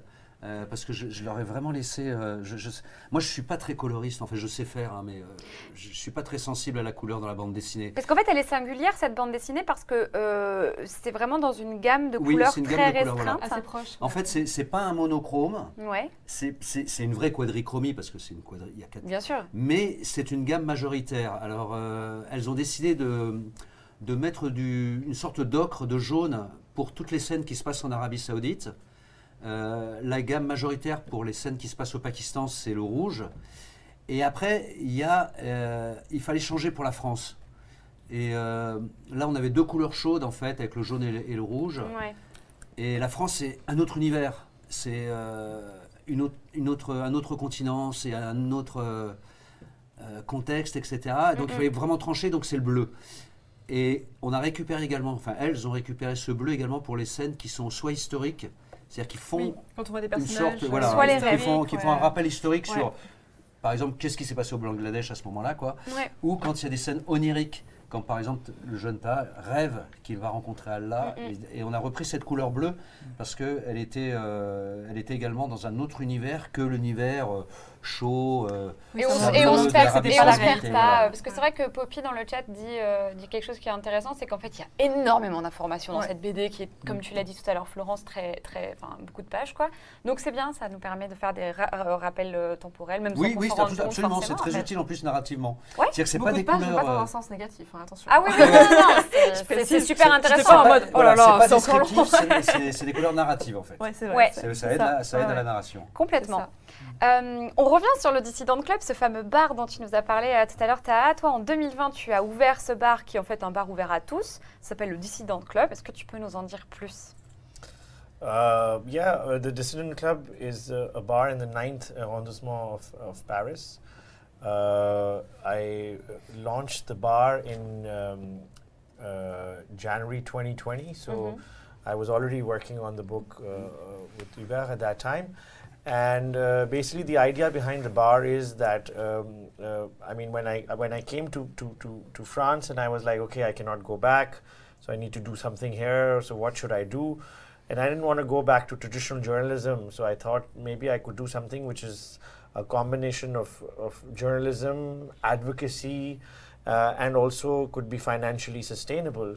So I thought, okay, I looked around, and one of the things that really attracted me about Paris uh, as a city is that you know it it has these uh, cafés littéraires, you know, the cultural cafes and, and bars, and and I thought, okay, I could probably add uh, my contribution to this culture of cafes and bars in Paris, and why not? So so the idea of the dissident club came, and I thought people like me who are like political dissidents, who are you know, who continue to do work on their own country uh, in exile can come together mm. and we can, so we do like a lot of uh, projections of documentaries, we do debates, conferences uh, with journalists, activists, uh, performances, uh, exhibitions. you know, we have uh, political art exhibi exhibitions. So, uh, and everything has to do with a lot. You know, focusing on with human rights and and bringing political refugees or dissidents like me, and connecting them with the French society. And because it's in the in the middle of the city, it's in like you know in the heart of Paris. It's 9th arrondissement in Grand Boulevard, where there's a lot of these kind of bars and cafes and you know cinemas and theaters. I think uh, really you know I mean the Dissident Club. Uh, as as uh, it ends there, uh, as we were saying earlier, we were not going to tell it, but now I have mentioned it. But the idea is to to, to sort of um, you know the the book ends there to to explain that you know this is what I do now, and and this is what the Dissident Club is about and uh, it's it's uh, yeah it's I, am I'm, I'm there every day uh, except for Sunday. Uh, in the evenings, uh, I work behind the bar uh, and I meet dissidents of the world. Bah, en fait, en, bon courage. c'est très cohérent. bah, en fait, j'ai ouvert ce, ce bar en, en, en, 2020, alors qu'on s'était déjà lancé dans la production de cette bande dessinée, parce que le, le, fait est que je voulais évidemment, euh, en étant en exil, je, pouvais faire du pur journalisme, mais je voulais faire quelque chose d'autre qui se rapproche entre le journalisme, le conseil, et quelque chose qui pouvait être financièrement, euh, voilà, pouvait me maintenir euh, un train de vie quand même. Et, résultat, je, me suis dit, il y a une tradition dans Paris qui est du café littéraire, du bar littéraire, euh, et je pouvais apporter ma touche personnelle. Donc j'ai ouvert euh, ce, bar euh, qui est rue Richet, métro Grand Boulevard, et j'y accueille tout le monde, mais en particulier les dissidents du monde entier. C'est un endroit où on peut se retrouver, où on peut échanger, être moins seul aussi, et on y mène toutes sortes d'activités. Euh, il y a euh, une exposition d'art politique, euh, on fait des conférences, des rencontres, de la projection du documentaire. donc, ce qui, fait que ce, voilà, je, poursuis dans la ligne de ce que j'ai toujours fait. Et effectivement, le, bah, on, avait dit qu'on ne le disait pas tout à l'heure, mais j'ai spoilé. Le roman graphique se termine dans le Dissident Club, donc on sait où je suis. J'y suis euh, tous les jours, tous les soirs, euh, derrière le bar. Excellent barman, je l'ai dit tout à l'heure. Et euh, sauf, le, sauf le, dimanche. Et voilà, donc venez. En tant que journaliste exilé, est-ce que tu penses que des espaces comme le Dissident Club, c'est des espaces qui peuvent jouer un rôle important dans la préservation de la liberté d'expression? Uh, I think uh, the Dissident Club, uh, as the bar, you're asking, or as the oui. book? Okay. Oui, oui, pardon, le bar. Euh, bar. excuse-moi, okay. on reste dans le bar. There are two things of it. Yeah. non, non, c'est vrai, t'as raison. Uh, I, I think the Dissident Club. I mean, since I've had the Dissident Club, I mean, and we've been discussing this, that um, I've met, you know, I've met people from uh, dissidents from Russia, from China, like from Hong Kong, from Tibet, from the Uyghur community, from Iran, Afghanistan, uh, Colombia, um, uh, from uh, North Africa, from the Middle East. I mean, you name it, and I've met it. Like I've, I've had like you know more than 50, 60 countries of dissidents coming and, and meeting, and, and, and and one thing that I've really, uh, you know, uh, it really helps me is to understand that I'm not alone. You know, that uh, my story is not the only Ouais, ouais. story that I am not the only crazy guy who left my country just for freedom of expression and for my work. And it really gives me strength, you know. Uh, and I really every day I enjoy that because, you know, uh, recently I had an Iranian uh, guy who came very recently to, to Paris and he came to the bar. It was his first day in Paris and he came to my bar. And he said, you know, I heard about the Dissident Club and I thought I'll come here and I'll, you know, get to know people. And then I, I met other, uh, you know, there were some Chinese dissidents that day. There were some Sudanese uh, who had come. Uh, so, so he met, he got to meet in one day so many people. And I think, uh, so it's it, just not about freedom of expression or freedom of press, but I think it's like uh, uh, this this freedom that we find that we could not find in our own countries, that we find in Paris. Thankfully, uh, Paris helps us find that freedom, and I think my bar plays that important role to connect these people with other other networks, and they learn from each other, and we we we realize that we're not alone. You know. Ben, au- Au-delà de la, vraiment de la défense de la liberté d'expression, de la liberté de la presse, euh, ce bar sert à, connecter euh, des gens qui pourraient, comme moi, se, se sentir très isolés, très seuls. Quand je vois arriver euh, des Soudanais, des, des Ouïghours, des Iraniens, des gens du Soudan, de, partout, et à peu près 50 pays euh, qui, de, voilà, qui arrivent dans ce bar de, de- de dissidents. Et, du coup, euh, ça, prend du sens de se d'échanger, de, de se connecter. Euh, Il y a par exemple récemment un Iranien qui est arrivé au bar, un dissident iranien, et c'était son premier jour à Paris. Il avait entendu parler du Dissident Club, il s'est dit je vais aller voir ça. Et ce soir-là, il y avait des Soudanais, il y avait des Chinois. Chinois, euh, voilà. Et, et donc, en une soirée, il, il a déjà euh, connecté avec euh, d'autres personnes et du coup, il se sentait moins, moins seul. Et moi, ça me, ça, me, ça me donne beaucoup de force, en fait. Ça me, ça me, ça me conforte euh, euh, voilà, dans, dans- que, que ce que je fais est utile et qu'en plus, euh, voilà, je suis, je suis moins seul. Je pense que c'est très important aussi pour les journalistes parce qu'il y a ce côté où on a l'impression d'être tout seul et là, euh, on a besoin d'échanger sur son vécu qui est si particulier. Et là, on a même, enfin, on n'a pas besoin d'expliquer parce que la personne en face a peut-être vécu la même chose. Et du coup, il y a des choses qui que nous, on peut en pâtir, mais on n'a pas Ouais. expérimenté il y a des connexions qui se Voilà, c'est ça, euh. c'est ça que je veux dire. C'est I mean, I, I, I think, you know, uh, as I was saying, uh, you know, when I started talking to these people, I learned that, okay, it's not just Pakistani uh, military, that's the way it's silencing people. It's happening in Russia in the same way or in China in the same way. And if all of these regimes, you know, which are oppressive regimes around the world, they are f- following each other, like, you know, Pakistan follows China or uh, Saudi Arabia or, or, you know, Russia, etc., Iran, these are con- connected countries to each other and they, and the states, they have the same kind of playbook to, to oppress people.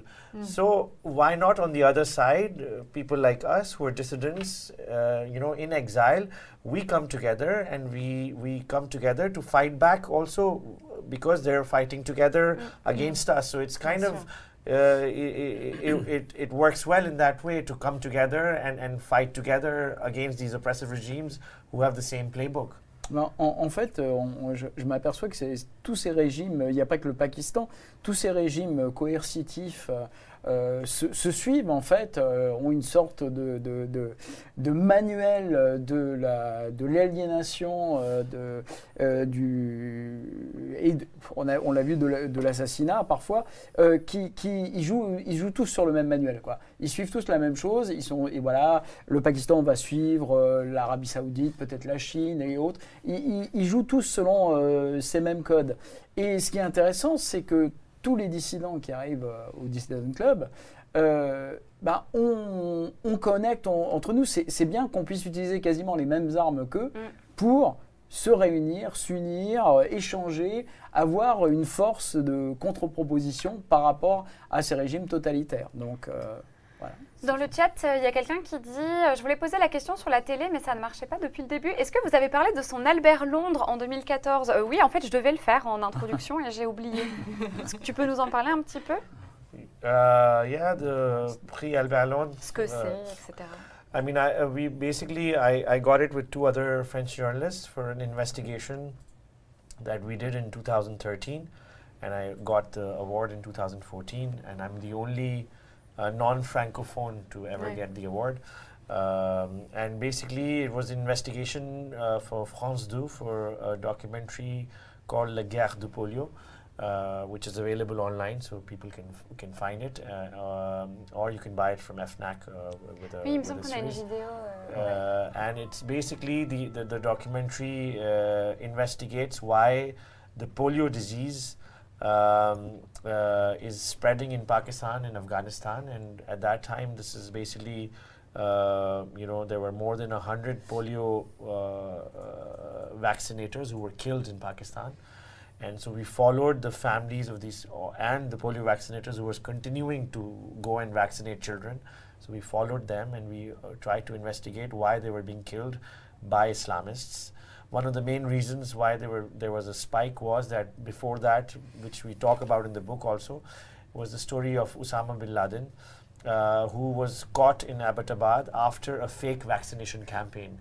So uh, the CIA did a fake vaccination campaign, and, and, and because of that, uh, all the vaccinators were viewed by Islamists as suspicious. So they started killing them, thinking that these uh, Islamists who are uh, these uh, vaccinators who are coming are spies. So so the the investigation was about that, and in 2014, uh, I, I- I got the Prix Alballon, and uh, I think there's another question about why choosing France, uh, Ouais, and mm, I think exactement, it's connected to this is because when I uh, uh, when I decided to, you know, after the attack, when I decided to leave, I think France was the first country to come to help me. The French embassy uh, in Islamabad, uh, my French journalist here, the que network. tu as rencontré, on, on Yeah. voit dans la BD quand Yeah, est-ce que tu and all of these, these, uh, these, uh, uh, because of the Prix Alballon, it really helped me because the it was everybody, you know, in France really wanted to help me. So I think that's why I chose France as a country to come. Uh, and uh, I promise to speak French very soon. So I'll be out of a the job. Stop it. Euh, en, en- en fait, euh, il il y, a le prix Albert Londres, donc que j'ai partagé avec euh, deux journalistes français. Euh, je l'ai eu en 2014. D'ailleurs, je suis le seul récipiendaire euh, non francophone euh, de, ce prix. Le prix Albert Londres, c'est un équivalent européen du prix Pulitzer, qui est peut-être plus connu. C'est un prix qui récompense le, le jo- le- le journalisme. Et c'était pour une enquête, je l'ai eu en 2014 avec mes deux camarades français, pour une enquête menée en 2013 euh, sur, la, guerre de la polio. Euh, il, se trouve qu'en fait, euh, il se produisait au Pakistan un, problème, il y avait une progression de la polio, parce que en fait, étaient assassinées toutes les personnes qui vaccinaient contre la, po- la- la polio. Et on, peut en fait rattacher ça au fait que euh, Oussama Ben Laden, quand il a été capturé à Abu Dhabi, c'était parce qu'il s'est rendu à voilà, une sorte de convocation pour la vaccination. Donc à partir de là, euh, il s'est établi dans le- la structure euh, mentale euh, des islamistes que toutes les personnes vaccinant contre quoi que ce soit, la polio ou autre, étaient probablement des espions, donc il fallait les, les, les tuer. Et, et donc j'ai eu, j'ai eu le prix, à la- à la- on a enquêté là-dessus bien sûr, et donc on a eu le, le prix pour ce documentaire. Et euh, par rapport à une autre question qui était euh, pourquoi la France? Ben, En fait c'est lié à ça, puisque bien sûr, là c'était pour France 2 le documentaire, donc j'avais déjà travaillé avec les médias français, et quand j'ai eu euh, voilà, mes, mes problèmes, les Français ont été l'ambassade de France à Islamabad, mes amis journalistes, c'est vraiment la France qui m'a aidé tout de suite, ce qui a probablement euh, orienté mon, mon choix euh, voilà, de, de venir euh, en exil ici. Tu parles de la France, c'est une belle transition avec euh, la dernière question euh, de, de- de cette émission. Bon, il y aura d'autres questions, mais en tout cas sur le sujet euh, Dissident Club. Euh, la France, elle est, donc on en parlait tout à l'heure, j'arrivais pas à retrouver la, question. à la fin, 24 Voilà, la France est classée 24e au classement mondial 2023 de la liberté de la presse. C'est quoi euh, votre regard, c'est une question qui s'adresse à, à tous les deux, hein, sur la liberté de la presse en France? Qu'est-ce que vous pensez, par exemple, des grands groupes qui rachètent euh, de plus en plus de médias en France? I mean, as, as I mentioned earlier, I think uh, freedom of press is uh, shrinking everywhere, and, and in France also.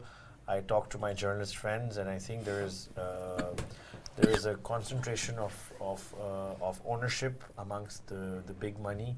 Like all the big channels, big magazines, newspapers, etc., are now being bought by like you know uh, rich uh, companies and rich groups, and that is really going to affect the independence of journalism.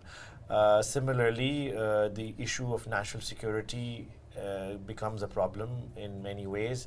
Uh, like I told you, with a friend of mine, he was from Le Monde, and when he did a story about the Yemen leaks, about the weapons being sold to Saudi Arabia, which were being used in Yemen by France, uh, there was a problem. So, I mean, um, I, I think, uh, uh, you know, uh, definitely uh, here there's a lot more uh, freedom for sure in France than compared to what Pakistan is or compared to what it is.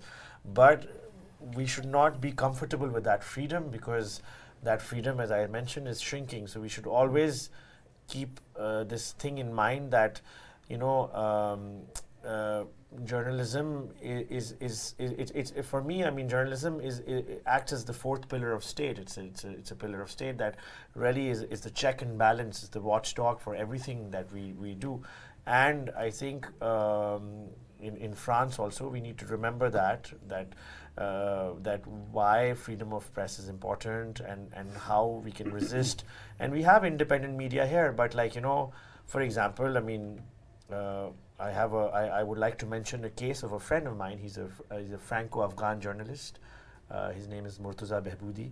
Uh, he's in uh, prison since 100 days in Afghanistan right now.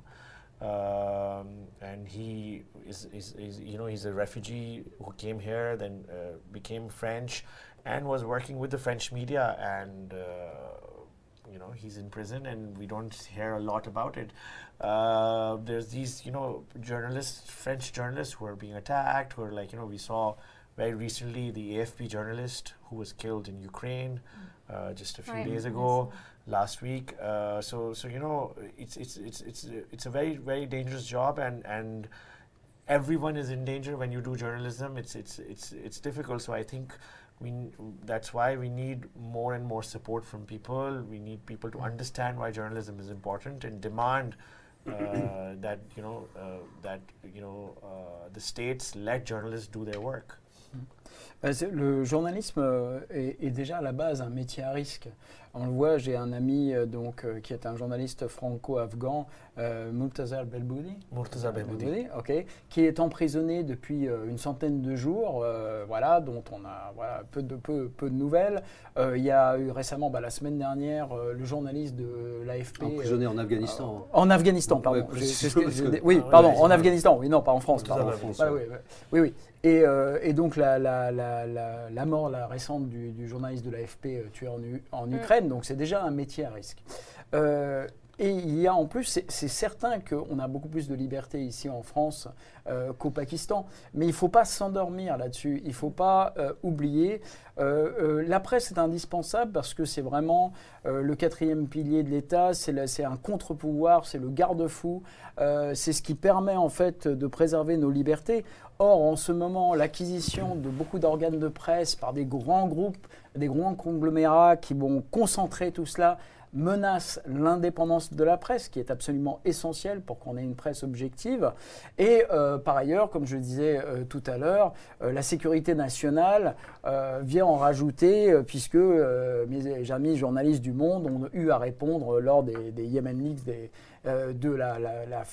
la- ont été interrogés sur euh, cette fameuse euh, vente d'armes euh, par la France à l'Arabie Saoudite euh, qui, et qui ont utilisé ces armes au Yémen. Donc, euh, il faut être vigilant avant tout. Voilà, c'est absolument indispensable pour préserver nos libertés.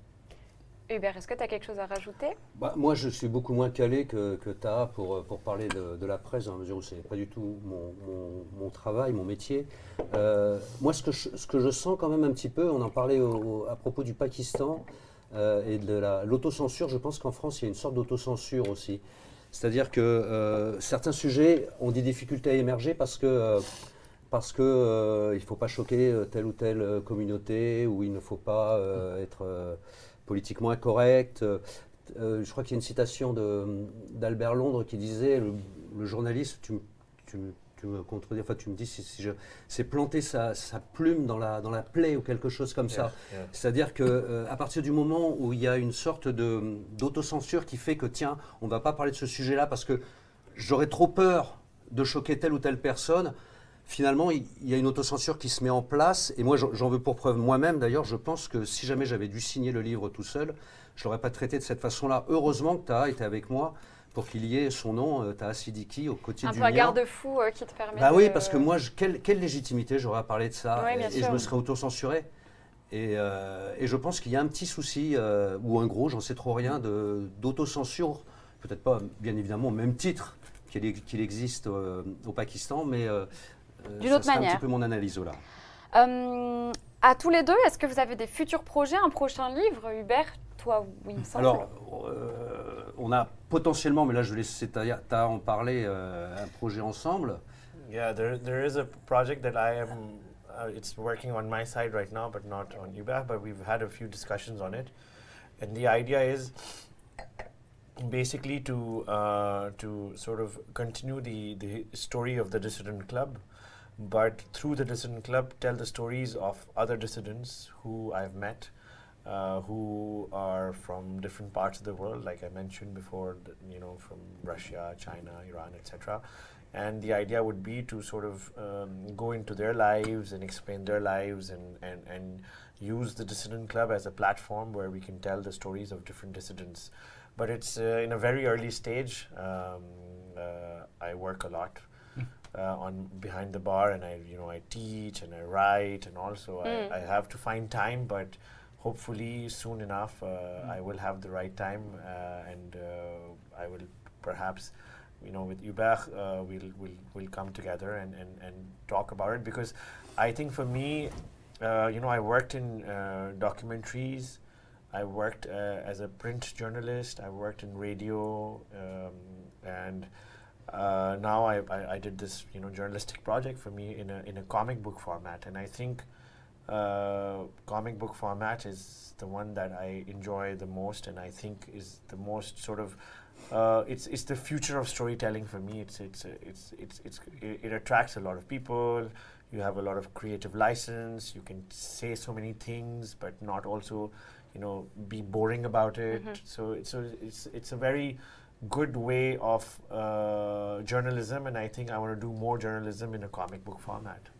En fait, euh, nous avons un, projet euh, commun avec Hubert. euh, c'est surtout moi qui suis en train de travailler de- dessus pour l'instant. C'est à partir du Dissident Club bah, de, poursuivre l'aventure, mais cette fois en racontant les, voilà, en ayant des, des tranches de vie des dissidents que j'ai pu rencontrer dans le club, chinois, russes et iraniens, autres. Et donc, de, au travers de, de- ce club, raconter ça. Alors, c'est compliqué, ça n'avance pas extrêmement vite parce que j'écris, euh, parce que j'enseigne, parce que je suis derrière le bar. Euh, voilà, donc euh, ça, ça- vient, ça vient petit à petit. Et, mais j'ai fait de la presse print, j'ai fait de la presse radio, j'ai vraiment travaillé sur différents médias. Et le médium de la bande dessinée, euh, qui est pour moi un médium journalistique, c'est la meilleure façon, c'est celle que je- je- avec laquelle je prends le plus de plaisir Ouais, à, début. ouais. à faire du journalisme, à raconter des histoires. Pour moi, c'est vraiment l'avenir du, du- voilà, du, du- du- du storytelling. Parce que euh, d'abord, euh, c'est beaucoup lu, il y a beaucoup d'intérêt, c'est c'est facile à lire, c'est ludique. euh, et, et donc, résultat, euh, bah, on va sûrement, euh, quand j'aurai un petit peu progressé, se retrouver avec Hubert, euh, même si on a déjà eu quelques conversations, mais se retrouver vraiment pour euh, travailler dessus. Et toi, Hubert, tu as déjà un projet qui est signé chez Glénat? Oui, alors moi j'ai un, moi, j'ai un projet actuel euh, signé chez Glénat qui reprend un peu deux, deux concepts de mes deux der- derniers livres, donc celui l'un avec la TAD, la bande dessinée et roman graphique, et l'autre le roman que j'ai signé chez, chez Gallimard avec euh, Marc Victor, qui est un roman d'espionnage. Et en fait, Franck, euh, Franck Marguin, mon, mon éditeur, m'a dit tiens, ce serait pas mal qu'on puisse, qu'on puisse faire quelque chose en bande dessinée, euh, un petit peu à la façon. euh, que tu, avec la façon que tu, as travaillé sur le, sur le roman chez Gallimard. Et donc, mon prochain roman graphique sera un roman graphique sur l'espionnage. Le pitch est un peu compliqué parce que sinon ça dévoile trop de choses ou alors c'est trop compliqué à raconter. Mais euh, ça va être dans plusieurs pays. Ça va se passer au Cambodge, en Afghanistan, au Pakistan, en France. Euh, et ça serait un petit peu une formule de John Le Carré pour le coup. C'est les histoires d'amour, enfin les histoires d'espionnage sont comme les histoires d'amour, tout est une question de, de rencontre. Donc c'est des histoires de gens qui vont se rencontrer. Il y aura, une histoire de- il y aura des histoires d'amour et il y aura des histoires d'espions. Au moment de conclure cette émission, je vous avais demandé à tous les, à tous les trois autour du plateau une recommandation culturelle. Euh, bon, on peut peut-être rester sur toi. Hubert, qu'est-ce que tu nous recommandes? Alors moi, quand on m'a posé la question ce matin, j'ai pensé au, au film de Joseph Lozé. euh, c'est immédiatement ce qui m'est venu à l'esprit. Mais c'est un peu normal parce que je venais d'en parler avec euh, Sarah Soquet, qui est Oui. une- vous, vous l'avez peut-être euh, interviewée, non euh, Non. Et qui est euh, une, une autrice qui a sorti un, un livre très intéressant sur euh, les mille, fa- ou les s- mille façons, les mille euh, façons, comment dire, qui vous donneront envie de lire. Un livre qui est sorti chez Glénat. Et on parlait du, du film de Joseph Lozé, Monsieur Klein, qui est un film qui doit dater milieux, milieu des années 70. euh, et qui raconte l'histoire d'un personnage. Alors, c'est pas du tout le dissident de club, parce que là, c'est plutôt là, euh, là, c'est plutôt l'histoire d'un- d'un- du courage, euh, l'histoire de la- l'engagement. Là, non, c'est l'histoire de, de plutôt de, de, de- de- de- de- de- l'inverse du courage, La lâcheté. Euh, la lâcheté ou, euh, ou, ou l'indifférence, mais quelqu'un qui va quand même aller euh, de façon pratiquement obsessionnelle au bout de son combat pour essayer de découvrir la réalité, la vérité. Et c'est une histoire très kafkaïenne et je trouve qu'il y a euh, une similitude avec une présence policière énorme puisque ça se passe sous le régime de Vichy. Et je trouve qu'il y a une similitude assez, euh, assez Ça, grande ouais. avec l'histoire de Taha Siddiqui, euh, cette personne qui va aller au bout de, au bout de ses idées.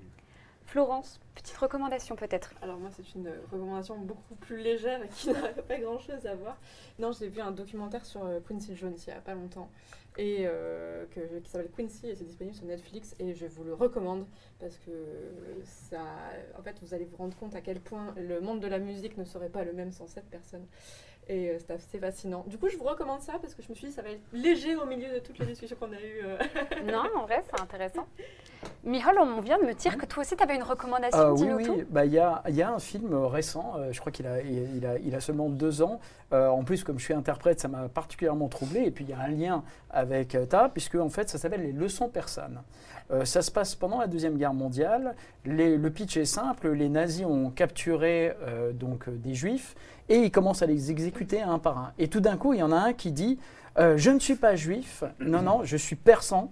Et je, je, voilà. Et, il, il- il- il décide de, sursoir à son exécution parce que l'un des officiers euh, du camp, un des officiers nazis, veut apprendre le farsi afin de pouvoir éventuellement, ils sent venir la fin du conflit, que l'Allemagne va perdre et il veut partir euh, dans les terres perses, se, se planquer. Et en fait, le prisonnier en question ne parle évidemment pas du tout. Et donc, il va inventer une langue avec du vocabulaire au fur et à mesure. Et euh, évidemment, il y a le piège qui se retourne autour de lui. Il apprend des centaines et des centaines de mots de vocabulaire qui sont vérifiés constamment par l'officier. Donc il y a un suspense. En- pour un scénariste, c'est juste euh, une, joie. C'est extrêmement bien joué. Euh, c'est un. Je ne me souviens plus du nom de réalisateur. Il est américano-russe, qui est déjà intéressant en soi. Et euh, c'est une histoire à suspense terrible où le farsi joue un rôle, où la, Perse est là. Donc voilà, je trouvais que c'était pas mal comme. Les gens ont l'air hypés dans le chat. T'as une recommandation?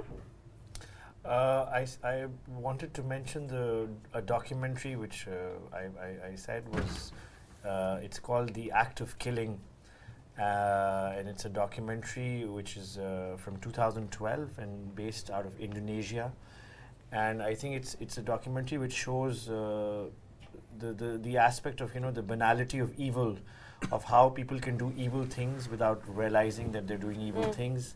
And it it it, it, it shows the killing of I think more than hundred thousand people who were considered to be communist uh, at that time in Indonesia by the regime of Indonesia, and and this documentary uh, goes and meets those people who got who were who did the killings. And they're just talking about killing people like as if it's nothing. So it, it was a Wow. w- documentary that really left an impression on me. C'est joyeux.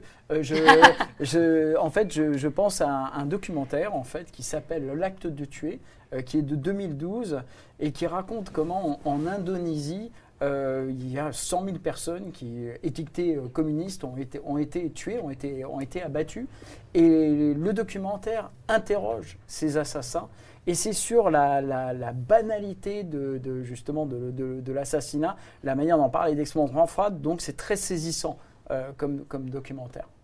Merci beaucoup. Euh, merci à vous tous autour euh, de la table pour, euh, pour, cette, pour cette émission. On va pouvoir tirer au sort Merci les gagnants euh, pour ga- remporter une BD Dissid- Dissident Club qui sera dédicacée avec un magnifique tote bag Podum. Que... Sans post-it. Sans post-it, bien sûr, sans tous les post-it de Florence qui est très très consciencieuse, bien évidemment, et qui fait bien son travail. Il y aura deux gagnants, une, un sur ma chaîne et une sur la chaîne de Glénat. Euh, voilà, vous avez participé euh, pendant l'émission. C'est la fin de euh, ces émissions Glénat autour du roman graphique. Il y en a eu cinq, donc elles sont toutes disponibles sur ma chaîne YouTube Replay ainsi que sur les chaînes Replay de Glénat. Merci infiniment pour votre soutien immense tout au long de ces cinq émissions. Euh, vraiment, c'était un plaisir. Donc, merci beaucoup à Glénat pour, euh, pour leur confiance aussi. Euh, merci à vous, mes invités autour de la table. Vraiment, j'étais très honorée de vous recevoir. J'avoue, j'avais un peu de pression parce que vous avez un parcours qui est incroyable et très impressionnant. et puis que, voilà, je me suis dit, bon, je suis un peu personne. Et, et en plus, toi, tu es journaliste et moi, je ne moi, je suis pas journaliste. Alors, euh, je te pose des questions et tout. Tu dois te dire, mais elle est nulle, elle. Bref. Euh, Jeux, jeux vidéo à la base. oui, moi, je joue aux jeux vidéo de base. hein, donc, euh, voilà. Euh, You can become a journalist. Yes. ah, voilà, merci. Et aussi merci à ma très chère Florence qui m'a accompagnée euh, pendant cette émission. J'espère que ça t'a plu. Ça m'a vraiment plu, ouais, j'ai appris tellement de choses, c'était très, très intéressant. Donc merci encore pour l'invitation et merci à vous euh, pour toutes les réponses à nos questions nombreuses. Voilà, n'hésitez pas à, à vous Merci à toutes les procurer. deux, hein. Euh, Ah, Merci vous êtes gentil. Yes. N'hésitez pas à vous procurer Dissident Club, du coup, qui est d'ores et déjà disponible en librairie. Et en ce moment, euh, avec le mois du roman graphique euh, chez Glénat, vous pouvez, au- à deux romans graphiques achetés, vous avez un tote bag Podum offert dans les librairies participantes. C'est magnifique. Euh, voilà, merci beaucoup. Merci à la régie aussi qui a géré pendant ces cinq émissions. Merci à Clara qui m'a beaucoup aidé sur le runner, euh, le conducteur de chaque émission aussi. Merci à Glénat pour leur confiance. Merci à vous dans le chat pour votre soutien. Et puis, euh, je vous dis euh, à bientôt pour une prochaine, peut-être. Bye. Thank